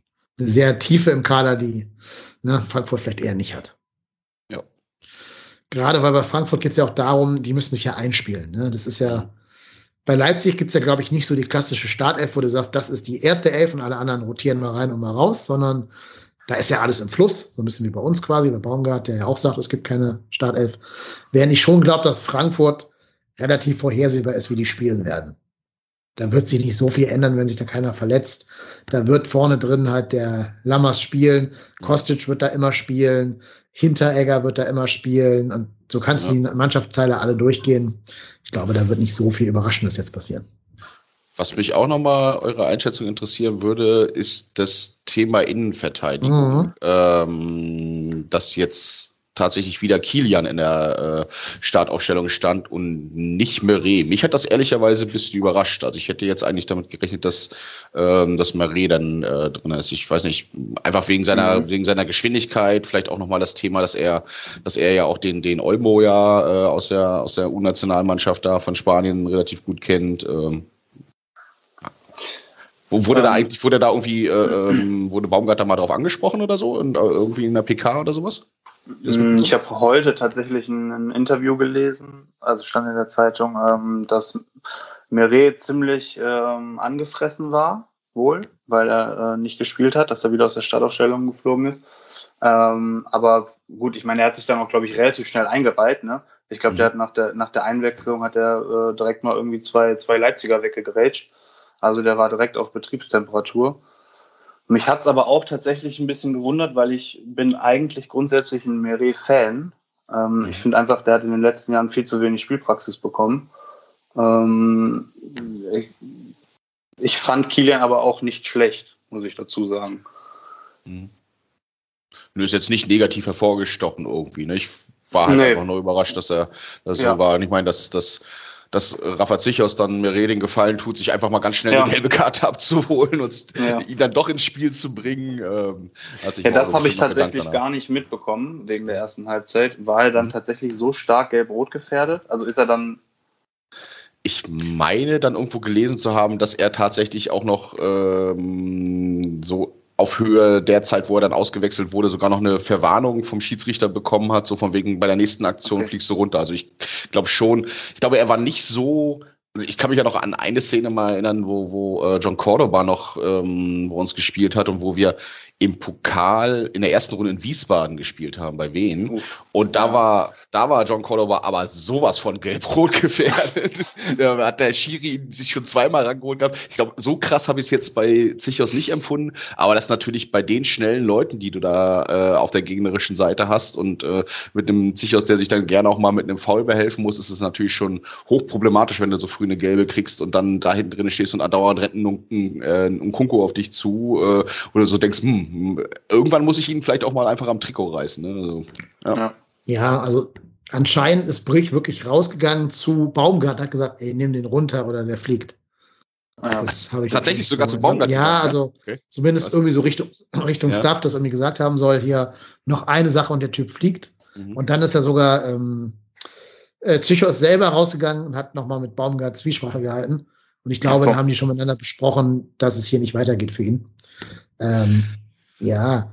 Äh, das um ich aber eine sehr faire Aktion da tatsächlich, dass, dass das Brüch da nochmal vorwarnt, ne? weil man im Zweifel hätte auch einfach gelb ziehen können. Mhm. Ja, klar, aber da siehst du halt auch, dass Brüch ein sehr erfahrener und auch guter Schiedsrichter ja. ist. Anders als vielleicht der jetzt wiederum, der dieses Spiel HSV gegen Bremen gepfiffen hat. Äh, du willst halt auch nicht in, in der 20. Minute mit einer Rausstellung den Charakter von einem Spiel, das ja bis dahin relativ fair war, ähm, so beeinflussen als Schiedsrichter. Mhm. Du sagst dir lieber, ey, lieber ist, nimm den mal raus hier, ne? Als dass du da jetzt irgendwie sagst, ich werde jetzt hier der Spielentscheider. Dann weißt du ja selber auch, das macht ja für dich das Leben viel, viel schwerer als Schiedsrichter. Hat, hat er doch gut ausgeglichen, er hat beiden, äh, an beide Mannschaften eine gelb-rote verteilt, war in Ordnung mhm. Summe, ja. ja, ja, aber die zweite gelb-rote ist ja nur gefallen, weil die erste gelb-rote gefallen ist. Mhm. Ja. Das, also, das war ja so eine typische, so eine, so eine Ausgleichsentscheidung quasi vom Schiedsrichter jetzt in dem, im Nordderby die wären nicht gekommen, wenn nicht vorher der Pascal Groß vom Platz geflogen wäre. Christian. Das ist der Groß, ja. Hier ist nochmal Pascal Groß, den gibt es auch. Ah, das ist der, der bei, bei, bei England spielt, ne? In England spielt, der Brighton Hove Albion Typ von ah. Ingolstadt. Meine Güte, wie sind wir jetzt vom, vom ersten Weiß ich auch in die Premier League gekommen? Ja.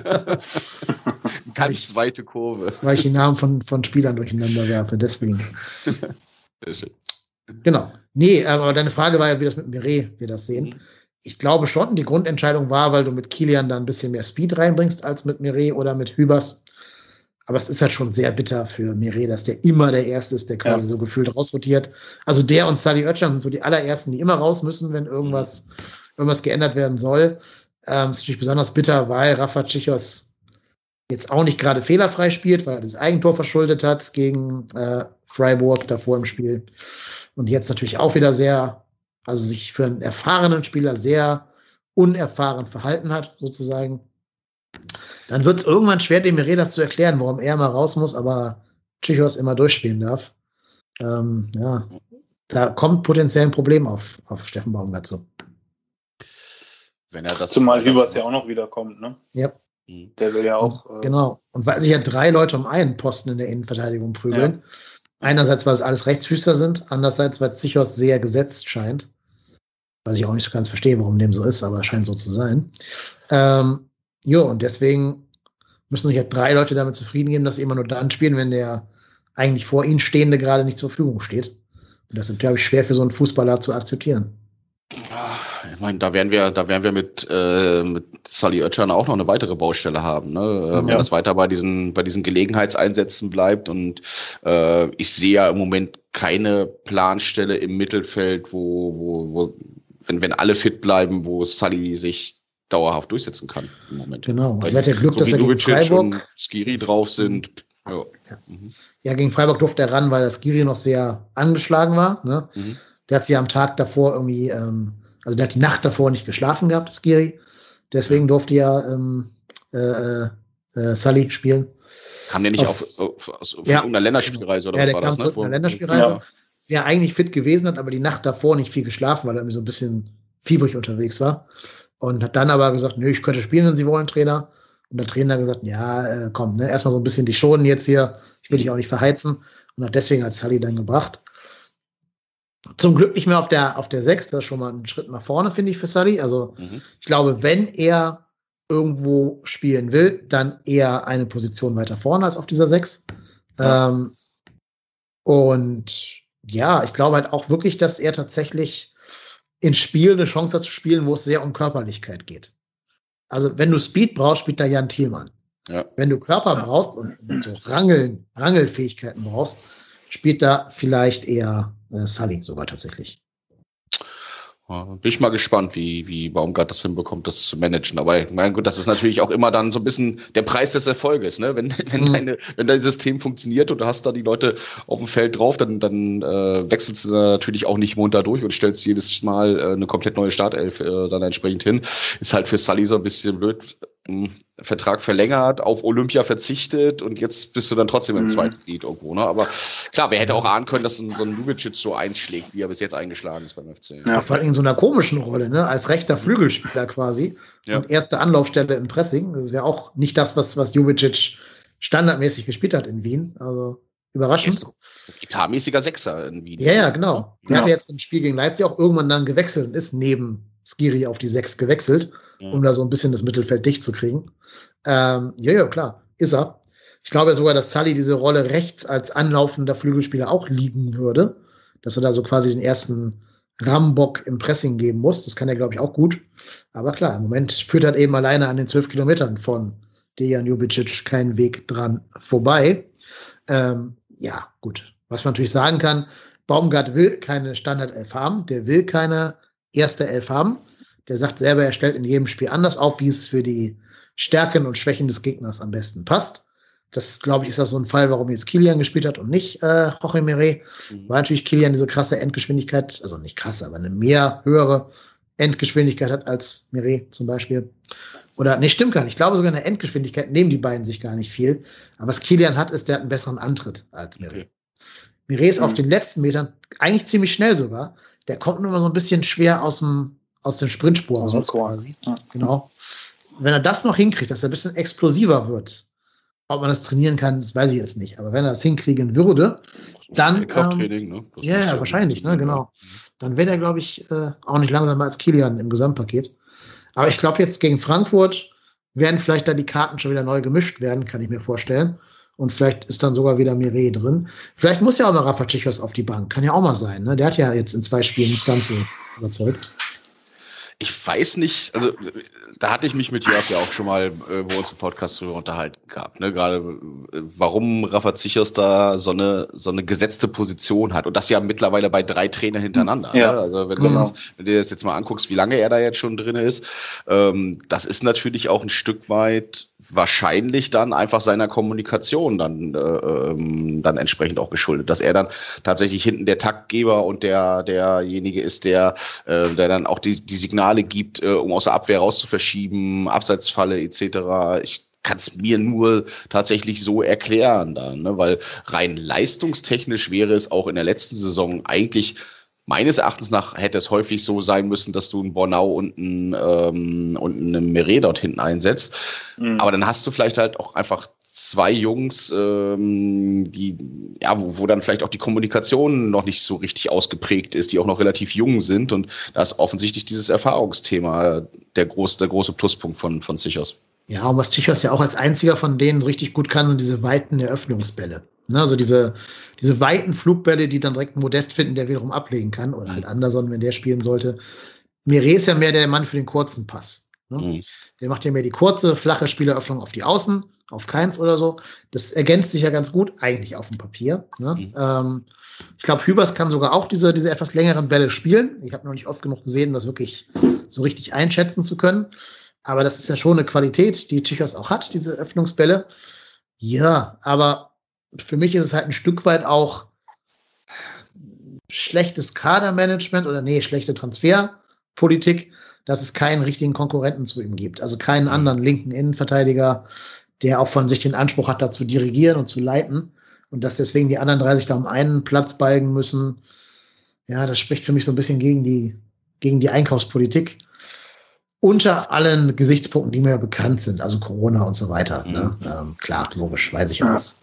Wäre ja mal, also ohne dass ich ihm das wünsche, ganz im Gegenteil, aber es wäre ja mal interessant zu sehen, was passiert, wenn Zichos sich mal verletzt, ne? Längerfristiger. Ja, ist ja gewesen, dieser Kopf, ja. dieser Nackenverletzung, die er da hatte. Ne? Ja. Ähm, mhm. Ja, oder einfach anders. Der hat ja auch nur bis 2023, glaube ich, Vertrag. Mhm. Was halt auch krass ist, dass der fünf Jahre. Nee, mhm. bis zwei und ich nehme es zurück, bis zwei und. Bis zwei und okay. Das heißt, der Vertrag. Ist doch aber auch schon 13 Jahre bei uns, oder? Gefühlt, Gefühlt ja. ja. Seit 2018 ist er bei uns. Also wären dann die vier Jahre gewesen. Ist halt schon Wahnsinn, dass du einem 27-Jährigen damals vier Jahresvertrag gegeben hast. Liebe äh, Grüße an Armin Fee, ja. Meine Güte, ey. Aber das heißt ja auch, wenn er den Vertrag bis 30.06.22 hat, muss man sich im Sommer entscheiden, was passiert. Verlängern oder gehen lassen. Ähm, was würdet ihr machen? Schwierig. Schwierig.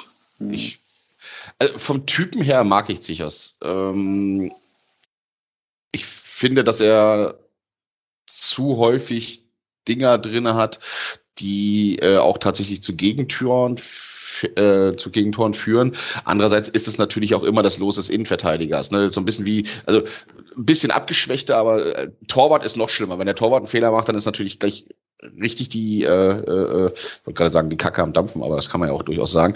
Ähm, und deswegen fällt es natürlich dann auch immer extrem auf. Äh, das Gegentor zum Beispiel, äh, Entschuldigung, das Eigentor, was er da gemacht hat, das würde ich ihm überhaupt nicht ankreiden, aber er hat schon immer mal Unsicherheiten da drin und die Frage ist natürlich, was du für eine Alternative bekommst. Ne? Wenn wir äh, einen, einen Typen Bornau wieder irgendwo aufgegabelt kriegen, dann sage ich mir, ja, alles klar, lieben Dank, Rafa, hast bestimmt nicht schlecht verdient bei uns. Ähm, die Kieler nehmen dich bestimmt gerne wieder zurück.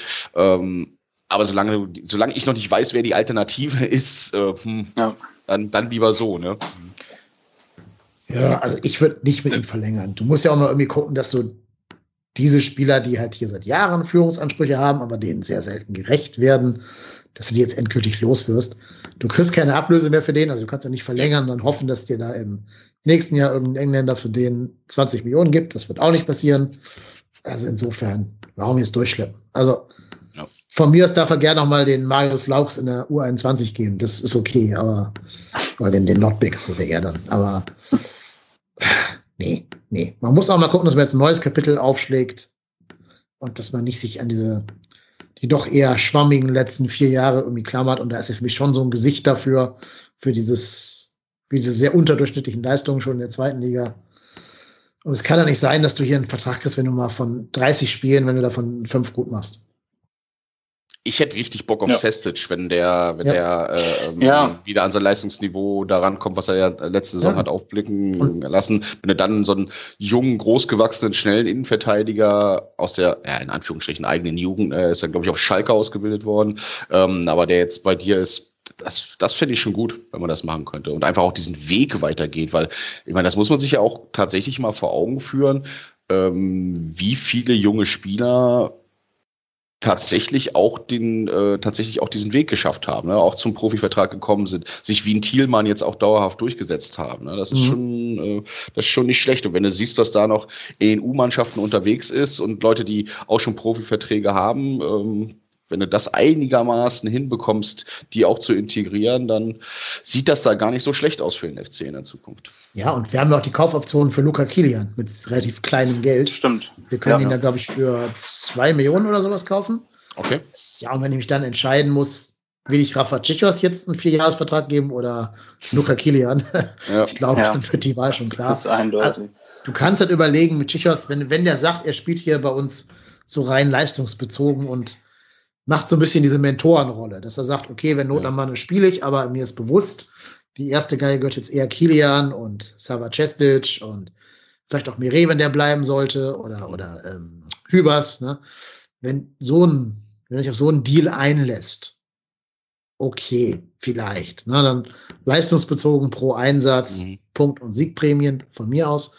Aber dem jetzt nochmal einen Zwei-Jahres-Vertrag geben, boah, nee, nee.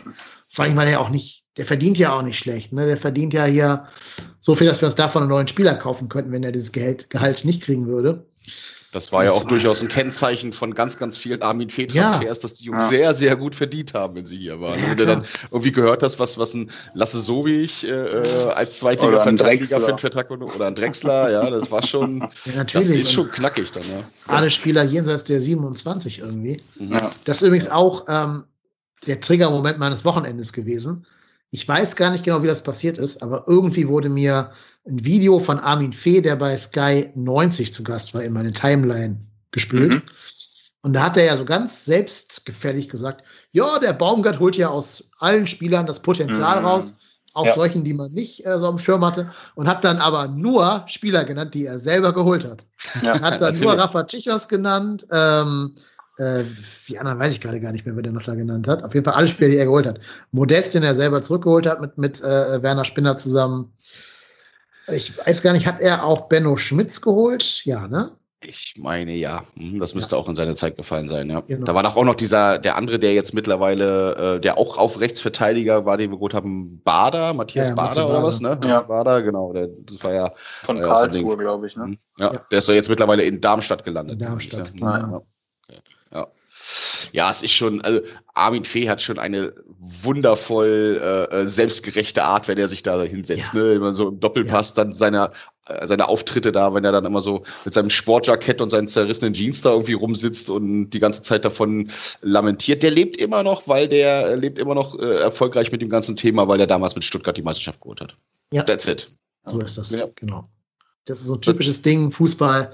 Wenn du einmal so eine Meisterschaft gewinnst, kriegst du danach noch zehn Chancen. Ja. Siehe auch Felix Magath zum Beispiel. Egal wie, wie zurechnungsfähig du noch bist oder nicht. Also kriegst du halt ja. immer deine weitere Chance. Völlig wurscht. Und ja. Sport 1 lädt dich auch immer ein. Also ja, da hast du immer einen sicheren Hafen. Genau. Ja, und also du musst auch nicht mal Bundesliga gucken, um da als Experte arbeiten zu dürfen. Nee, und ich meine, was ja genau gemerkt ist, dass der auch nicht, der kannte halt Spieler einfach nicht. Also jetzt nicht von uns nicht, aber der kannte Spieler nicht die dann einfach äh, Bundesliga jetzt seit drei Jahren spielen, hat immer umschrieben und dann gesagt, so der, mhm. der Leipziger Innenverteidiger ja. und so. Ja. Ja, Im Zweifel setzt die ihn neben, äh, neben Mario Basler, dann siehst du mhm. immer intelligent aus. Ne? Dann siehst du immer gut aus, ja.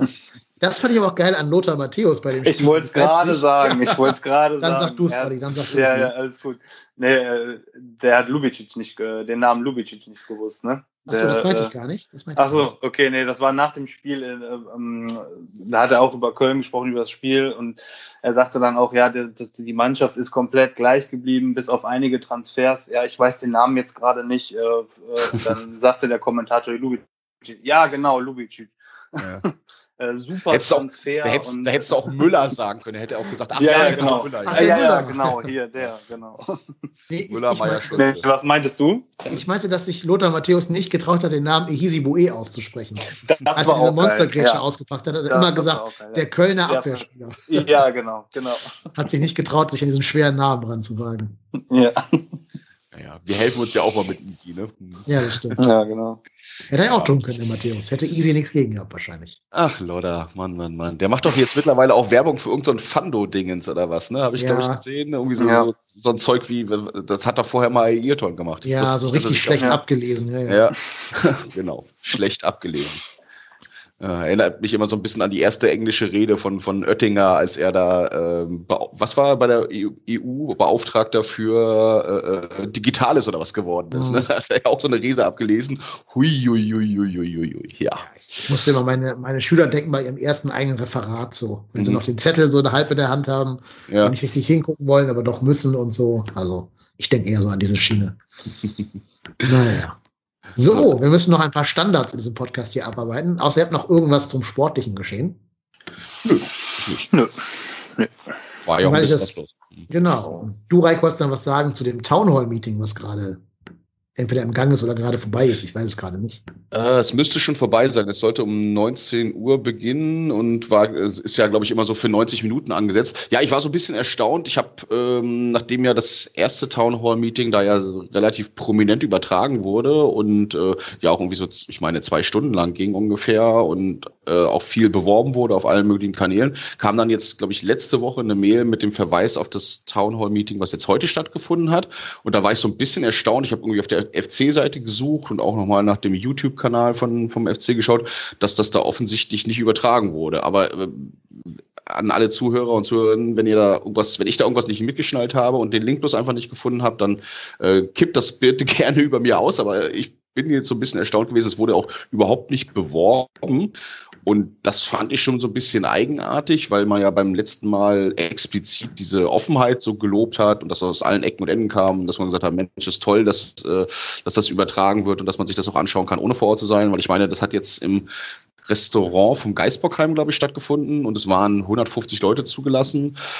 Ähm, und ich verstehe es auch nicht so richtig, weil, äh, also entweder hatte man die technischen Möglichkeiten nicht, aber das sollte man mittlerweile, denke ich, als Verein hinbekommen, sowas zu übertragen, vor allem, weil man es ja beim letzten Mal auch hinbekommen hat, ähm, oder hat irgendwie die Kosten gescheut oder sonst was, aber das ist ja eigentlich die Veranstaltung, wo Mitgliederrat und ähm, Präsidium ähm, halt den, den, den Antrag ähm, entsprechend vorstellen wollen, den sie in die äh, Mitgliederversammlung ja dann einbringen, also das Thema ähm, ähm, Verkauf von ähm, Anteilen an der Spiele, ähm, dass das nur äh, egal schon ab, ab dem ersten Prozent, äh, nur aus dem, oder nur mit äh, Votum des Mitgliederrates, äh, Entschuldigung, der Mitgliederversammlung erfolgen kann. Und hat mich jetzt ein bisschen überrascht, dass nicht. Aber vielleicht wird es ja auch irgendwie morgen noch aufgestellt oder sie haben es aufgenommen oder ähnliches. Aber da hatte ich mich eigentlich darauf vorbereitet, dass das heute irgendwie dann übertragen wird.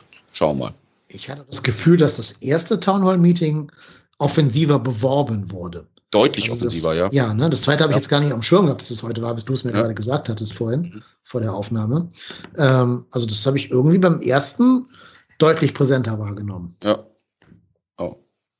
ja, hat mich auch ein bisschen überrascht jetzt. Wie gesagt, vor allen Dingen, weil es müsste ja im Interesse der Antragsteller sein und da die Antragsteller ja Vertreter des Vereins sind, ähm, hm, hätte ich jetzt gedacht, dann schöpfe ich doch mal die Möglichkeiten aus, das äh, medial so breit aufzustellen, dass dann alle auch tatsächlich das sehen, dass du vorher auch schon die Zeit hast, das vor der Mitgliederversammlung den, ähm, den Fans und den Mitgliedern da entsprechend äh, öffentlichkeitswirksam auch zu präsentieren, damit du dann vielleicht in der MV auch ein bisschen weniger Diskussion hast. Aber schauen wir mal. Wie gesagt, vielleicht kommt es ja dann nochmal irgendwie im Nachgang. Sie haben es da bloß aufgezeichnet. Ähm, hätte ich aber gut gefunden, wenn sie es live übertragen hätten.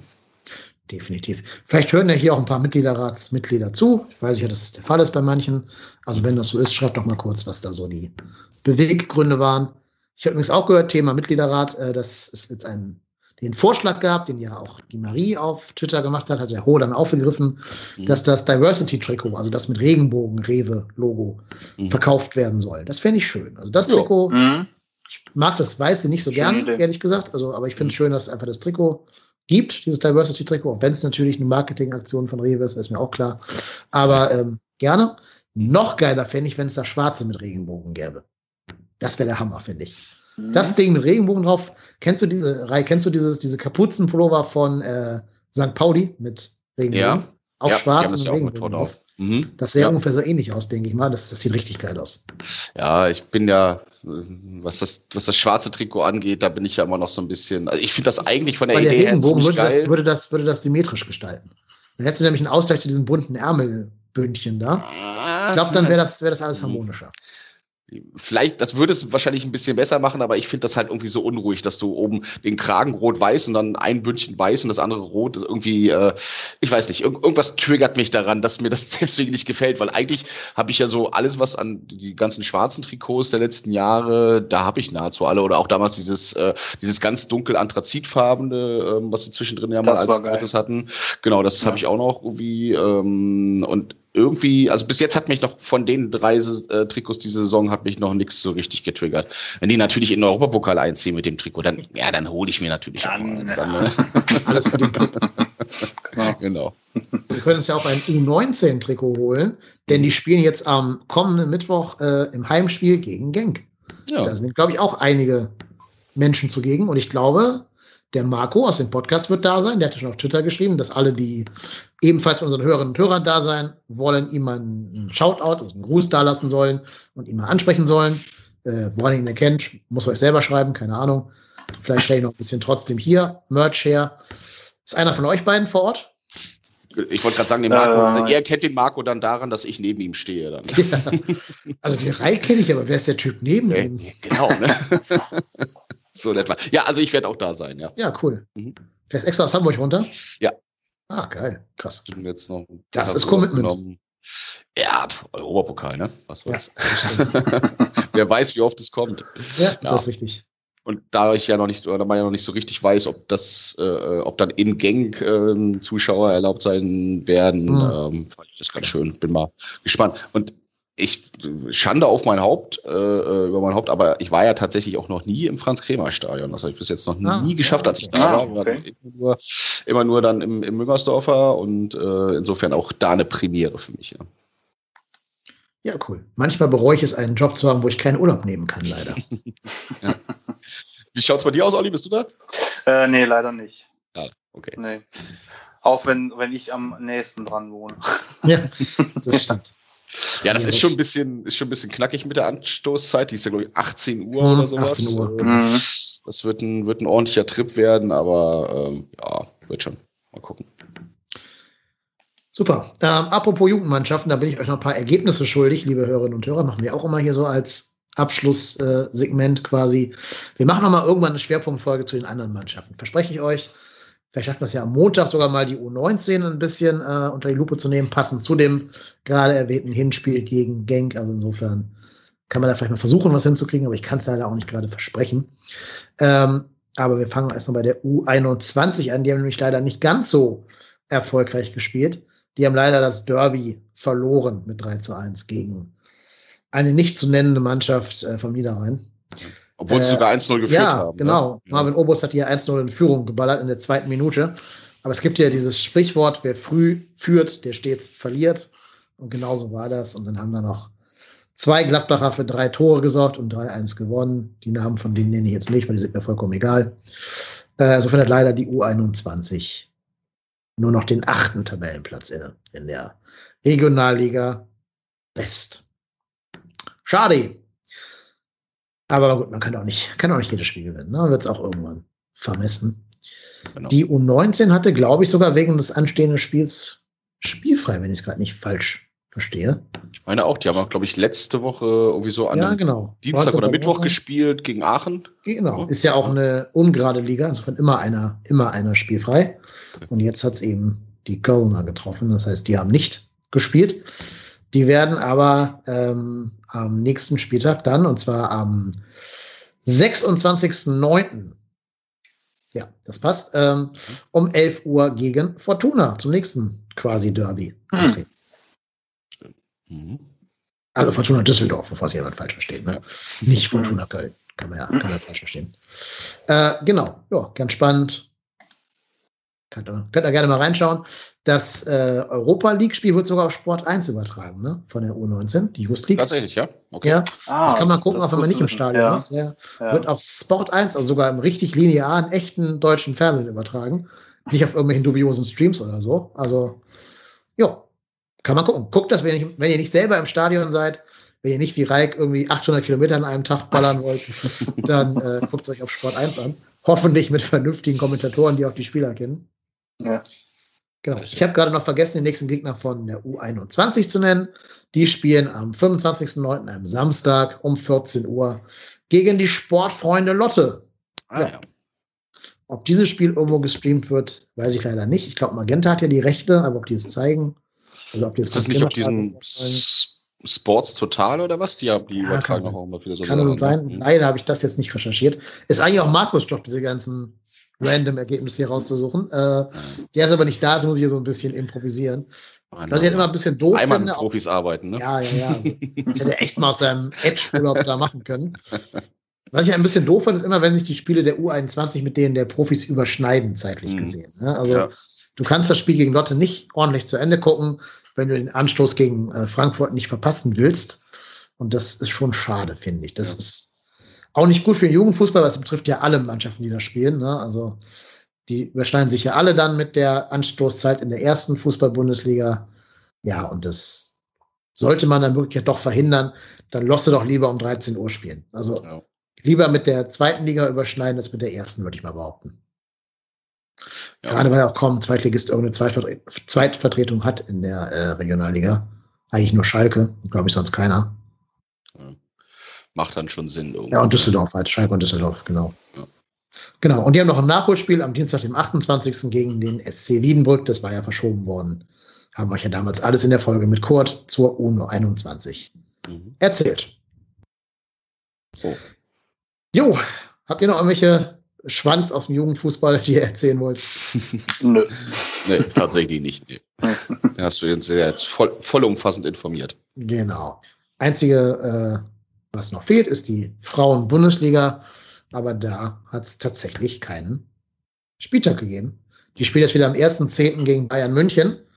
Ähm, Das ist ein Freitag um 19.15 Uhr und das kann man doch echt mal ungestört gucken. Der ist doch.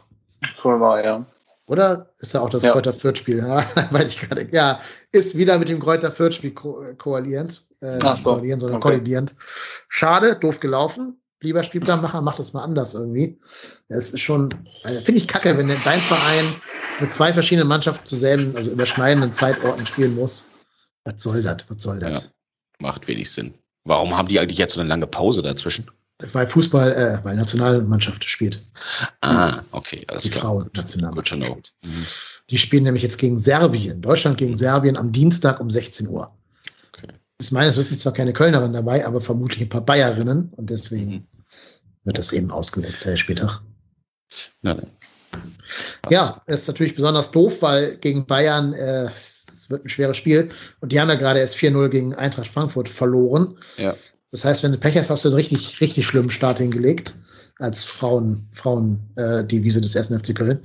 Aber auch ja, und da muss halt aufpassen, ein Punkt, jetzt, ne? genau, und mhm. ne, Bremen hinter dir, Jena haben auch einen Punkt hinter dir, Freiburg und Sand noch ohne Punkte, aber es wird ja auch nicht ewig so bleiben, gerade bei Freiburg, weil die haben ja gegen Bayern schon gespielt und verloren, auch 4-0.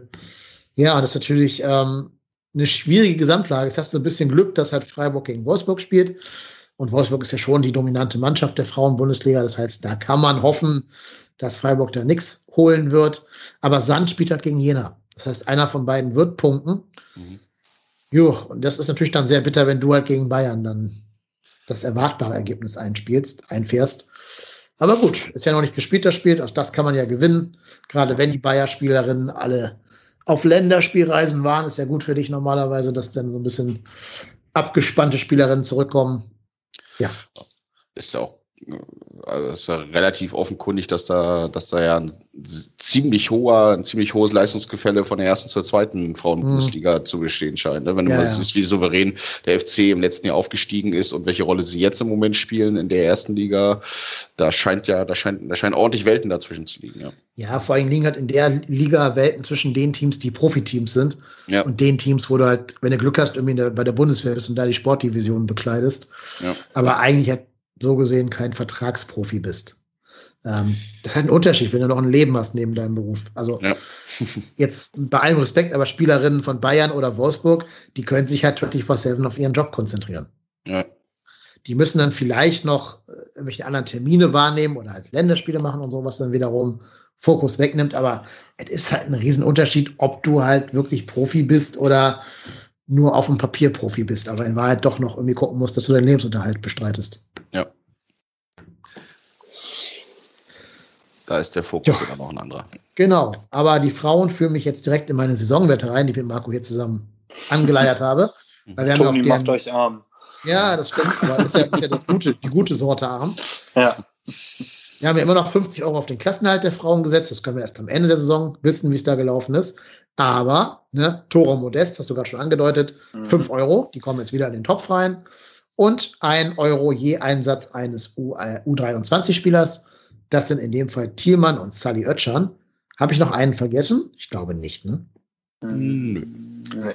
Dann sind das 7 Euro diesen Spieltag wieder. 7 Euro. Und 7 plus 34 macht 41. Dann sind wir gerade am fünften Spieltag schon bei 41 Euro. Das ist ja geil. Alleine, weil halt niemand diese vier Tore von Modest auf dem Schirm hatte. ja. Aber ich weiß nicht mehr, wer das ausgesucht hat. Ich glaube, das war der Thomas Hiete vom Kicker. Also, alles richtig gemacht, Thomas. Super. Ja. Mega gut. Voll gut. Zumindest Steffen was Geld, 25 Euro. Immer noch nicht passiert, Steffen. Ja, was ist da los? warte ich auch schon, ja. vielleicht, weil halt noch die VR-Entscheidung nicht gegen uns ausgefallen ist. Ja, genau. das, das wäre vielleicht so ein Ding. Also so ein, ich hätte gern Baumgart gesehen bei dem, bei dem Pokalspiel gegen Regensburg, wenn der da schon FC-Trainer gewesen wäre wo da, wo da quasi spontane Regel erfunden wurde, warum dieses ja. Tor nicht zählen darf. Ja. Da hätte ich gern Baum, Baumgart an der Linie gehabt und nicht äh, Markus Gistol. Ja, aber das ist doch, also wo du die Szene nochmal ansprichst, ne? Wenn du, wenn eine Regelung so komplex ist, dass du ja. sie so lange erklären musst, ich weiß ja, äh, äh, äh, Alex hat sich ja da ja bei Colinas Erben ja ganz, ganz viel Mühe gegeben und er hat das ja auch richtig erklärt und es ist ja auch alles verständlich und es ist ja sogar auch ein Stück weit nachvollziehbar. Aber wenn du, wenn die Regelung so komplex ist, dass du die so lange erläutern musst, hm, passt die irgendwie nicht so richtig mit der Sportart zusammen, oder? Also das ist schon, das war schon ein bisschen abstrus damals. Hm. Naja, anyway. Holen wir halt dieses Jahr den Pokal, was soll's. Genau. So, noch ein bisschen Trivia. Äh, ich habe hier gerade ein Bild bekommen von Annalena Baerbock. Die Jüngeren werden sie kennen als ehemalige Kanzlerkandidatin. Ähm, die hat einen Fanschal um.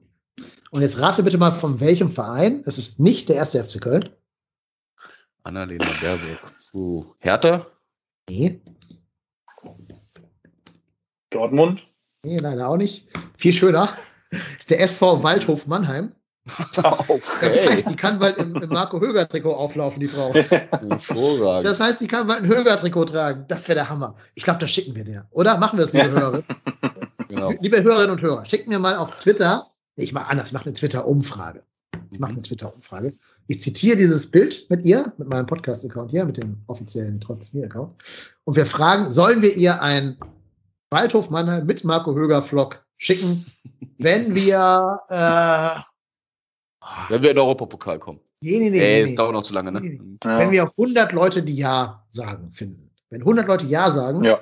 zahle ich von meinem eigenen Geld ein Trikot ähm, mit Marco Höger-Vlog, dass ich dann an die, keine Ahnung, Parteizentrale der Grünen schicke zu Händen Annalena Baerbock.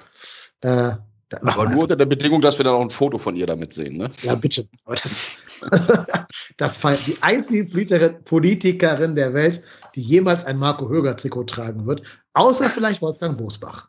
Ja. ja der trägt doch alles. Äh, ja. Meine Güte. Althof Mannheim.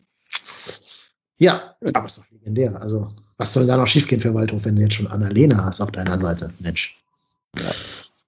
Aber Und, ich habe ja auch man ja, hat ja auch schon, ich glaube, äh, äh, es gibt ja auch so ein paar Politiker, die, die latschen da auch durch die Gegend und haben von jedem Verein irgendwann mal einen Schal. Ja, ne? stimmt, also, so, weiß Schröder meine ich, der ist ja sonst mal ja, bei 96 äh, unterwegs gewesen. Dann habe ich nicht, genau mit dem Dortmund-Schal auch schon gesehen. Meine Güte. Naja, macht mal. Ja, äh, das gehört auch ein bisschen zum Wahlkampf dazu, glaube ich. Ja, na klar. Mir ist nicht bekannt, ob Olaf Scholz irgendwelche Vereine hat. Ich vermute mal, Laschet ist ja bestimmt so, so ein Ruhrpottler, oder? Ja, da habe ich bei der Elf Freunde heute relativ viele Posts gesehen. Ich glaube, das war im Live-Ticker oder sowas bei Dortmund, ne? Da, da saß der das ein oder andere Mal mit am Tisch oder auch im Stadion. Naja, sollen sie mal machen. Ja, ja. ist mir alles Wurst. Ich werde meine ja. Wahlentscheidung nicht davon abhängig machen, wer welches Trikot trägt. Nee. Ich habe eh schon gewählt, insofern ich bin schon raus aus der Nummer. Trotzdem sollten Sie mir Fotos von sich im FC-Trikot äh, schenken. Mache ich gerne Werbung für Sie, liebe SpitzenkandidatInnen. äh, sollen wir Annalena Baerbock ein Waldhof-Trikot mit Ed Marco Höger? Antwortmöglichkeiten ja oder ja, ne? Genau. genau. Bedingungen siehe aktuelle Folge. So. Umfrage, Dauer machen wir mal drei Tage. Ne? Müssen ja bei Stimmen bei rumkommen. Die genau. Leute müssen den Kram ja erstmal hören. Marco muss ja auch noch, ja, ja, muss ja auch noch genau. abstimmen können, bevor er aus seinem Funkloch daraus ist. Ne? Er muss erstmal seinen Edge wieder ablegen und dann kann er. Äh, genau. Okay, mal gucken, bin mal gespannt. Ich hoffe, dass Waldhof-Trikots nicht zu teuer sind. ich das jetzt wieder, wieder einen Kredit aufnehmen muss für so ein Trikot da. Bin mal gespannt. okay. Jetzt habe ich natürlich vergessen, das äh, Foto anzuhängen, schlau wie ich bin. Ja, postet daher. Oder ja, genau. haust noch mal raus. Ja, das wird schon. War schon noch. So, Augenblick. Okay, dann glaube ich, haben wir hier alles abgearbeitet, was es abzuarbeiten gibt. Wollt ihr noch irgendwas loswerden? Wollt ihr noch irgendwelche, keine Ahnung, Empfehlungen, Werbungen, äh, sonst irgendwelche Dinge machen? Nö. Nö, alles gut. Twitter, Olli, ja, wo sie uns finden. Äh, nee, brauchen wir nicht. Nee, alles gut. Nee. Reik, du hast ja noch ein paar Podcasts, für die du hier Werbung machen kannst. naja, es, es, ist bei dem einen geblieben und äh, es war aber auch mal wieder schön, sich äh, exklusiv auf eine Mannschaft zu konzentrieren. Wir haben ja bei uns sonst immer auch die beiden Hamburger, äh, beiden großen Hamburger Vereine noch mit dabei und äh, da werde ich dann sicherlich auch noch ein ich glaube, wir sind morgen zur Aufnahme verabredet, dann auch noch ein bisschen mehr dazu erzählen, beziehungsweise kann der Jörg mir noch ein bisschen was zum HSV erzählen und äh, da könnt ihr dann auch gerne mal reinhören unter Verzähl nix Podcast, ähm, aber das findet ihr dann auf jeden Fall. Hast du es vermisst, dass hier jemand jedes Wort von dir äh, in, in, in, Zweifel gestellt hat, sagen wir so? ja, es ist, so, es ist, ich finde das, also ich, ich bekomme da gelegentlich auch mal so Nachfragen irgendwie. Äh, ich finde das ja ganz, äh, finde das ja ganz angenehm, wenn, wenn man so ein bisschen, äh, äh, also das merkt man mir nicht, vielleicht nicht immer an, aber ich finde das ja ganz angenehm, wenn man auch mal so diametral unterschiedliche Meinungen hat und äh, da auch durchaus mal äh, ähm, auch noch angeregter dann diskutieren kann. Und auch wenn Jörg mir zu sehr auf den Senkel geht, dann sage ich es ihm auch. Also insofern ist das alles gut. So, jetzt haben wir aber ein kleines Problem. Ich war gerade schon so mitten in der Abmoderation. Mhm. Jetzt erreicht mich live noch eine Sprachnachricht. Okay. Und zwar, die muss ich auch einspielen, weil die ist, glaube ich, relevant. Das ist die Einschätzung zum Spiel gegen Eintracht Frankfurt von Basti Red. Ach, guck. Mhm. Die müssen wir jetzt einspielen, oder? Das können wir jetzt nicht ja, aus, unter Tisch lassen. Ja. Was ein gutes Timing, dass er hier eine Sekunde vor Schluss quasi noch reinkommt. Ich habe jetzt keine Chance gehabt, die an, anzuhören. Also ich muss einfach darauf verlassen, dass er uns vernünftige Sachen schickt und keinen Blödsinn. Ja. ja, go for it. Basti Red zum Thema Eintracht Frankfurt. Gute und Grüße, meine lieben Freunde.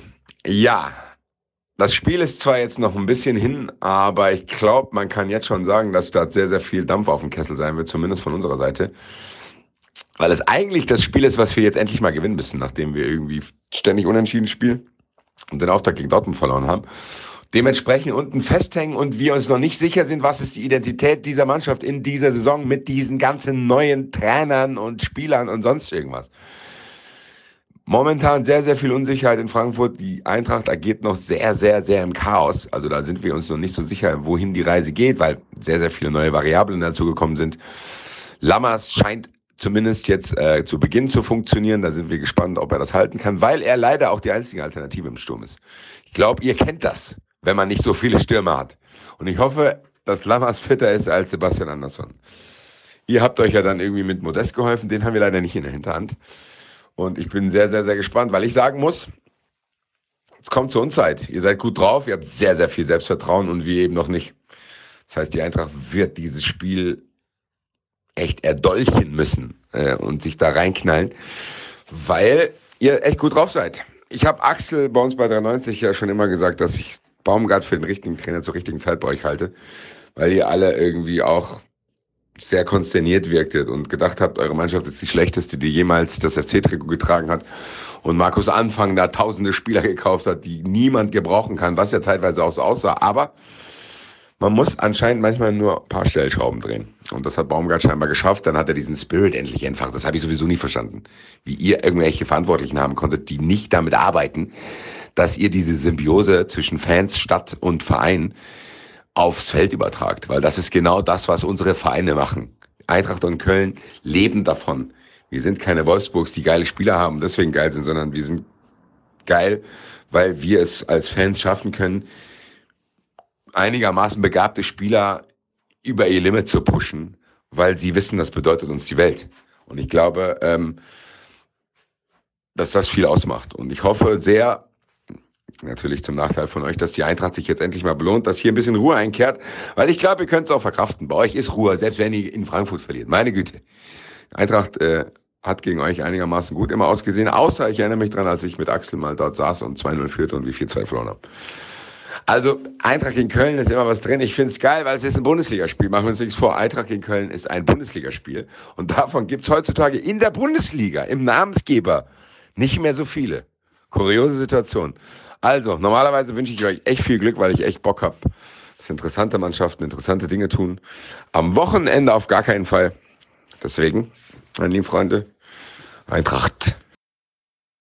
Gewohnte Basti Red Qualität, würde ich sagen. Da muss man gar nicht vorher reinhören, da weiß man, was man kriegt. Einfach abgeliefert, ne? Passt genau. Schon. Genau. Aber er hat sich auch schön gesagt. Genau, genau das äh, gleiche Spiel erinnert an, dass ich mich zuletzt gegen die Eintracht erinnert habe, wo wir aus diesem 2-0, äh, aus der 2-0-Führung dann noch ein äh, 4 2 gemacht haben. Das war auch ein geiler Anzündmoment. Mhm. Das war ja die gute ja. Phase, die gute Phase damals. Äh, das hat echt Spaß gemacht, dazu zu schauen. Ja, definitiv. Vor allem kann ich mich sonst nur noch an diese Spiele erinnern, ähm, wo, wo Matze Lehmann so einen ganz schlechten Tag hatten, wir irgendwie 6-3 verloren haben unter Peter Stöger mhm. gegen Eintracht. Wisst ihr, das ist dieses ganz wilde Spiel, ja. wo so ganz, ganz kuriose Tore zu ganz random Zeiten gefallen sind. Mhm. Das war, glaube ich, das schlechteste Spiel unter Peter Stöger ever irgendwie. War zumindest das konfuseste. Ja. Jo. Ich habe eigentlich auch immer sonst das Bauchgefühl gehabt, Menschen gegen Frankfurt holen wir nicht viel, aber das damals das 4-2, das war, das war, oder 2 zu 4 war es ja, das war richtig geil. Das hat echt Spaß ja. gemacht. Genau. So, jetzt haben wir schon wieder fast zwei Stunden gelabert über ein einziges Fußballspiel. ein paar Nebengeräusche. Ich hatte ja gerade schon halb abmoderiert. Ich glaube, jetzt ist auch gut. Jetzt ist Schicht im Schacht. Ich bedanke mich ganz herzlich dafür, dass du, lieber Reik, relativ spontan für den äh, verätschten Marco hier eingesprungen bist. Also lieben Dank, dass du da gewesen bist. Ja, sehr, sehr gerne. Wie gesagt, hat mir sehr viel Spaß gemacht, mal wieder ganz exklusiv nur über den FC zu sprechen und äh, jederzeit gerne wieder. Und ich bedanke mich auch im Namen von Marco, aber auch von mir selbst. Bei dir, lieber Olli, vielen Dank, dass du da gewesen bist. Ja, vielen Dank auch nochmal. Hat sehr viel Spaß gemacht, war eine schöne Erfahrung und ähm, ja, vielen Dank auf jeden Fall. Ja, ich habe gerade mal geguckt, das Waldhof-Trikot äh, kostet 65 Euro.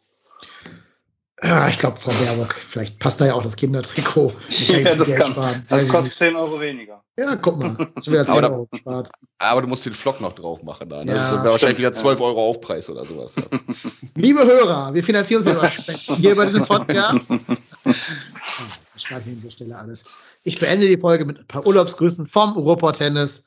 Also, ich lasse jetzt dem Ruhrpott-Tennis hier das letzte Wort, dem Marco soll euch nach Hause schicken. Von mir gibt es ein Macht gut, bleibt gesund wir sind trotzdem hier und bis zum nächsten Mal. Tschö. Tschö. Hallihallo, ja, eine trotzdem mir Folge ohne den Ruhrpott-Tennis. Äh, das geht natürlich gar nicht, auch wenn ich mich hier im Cuxhavener Urlaub befinde und äh, mit Edge-Geschwindigkeit mich fortbewege im Internet, ähm, habe ich keine Kosten und Mühen gescheut, natürlich diese Sprachnachricht zu versenden. Ähm, ich glaube, mit dem Reik habe ich eine würdige Vertretung ähm, ja, wie gesagt, viel Spaß bei der Folge. Und wie gesagt, wenn Timo Horn und natürlich der Kölsche Cafu nicht gelobt werden, gibt's äh, im Nachgang natürlich richtig Ärger. Ja, schauen wir mal, was, das, was die nächsten Spiele bringen. Mit Baumgart sind wir, glaube ich, auf einem guten Weg. Ich glaube, wir können aktuell nur sehr, sehr zufrieden sein. Und alles weitere werden euch sicherlich Dennis, unser Gast und auch der Reik präsentieren. Bis dann. Ciao.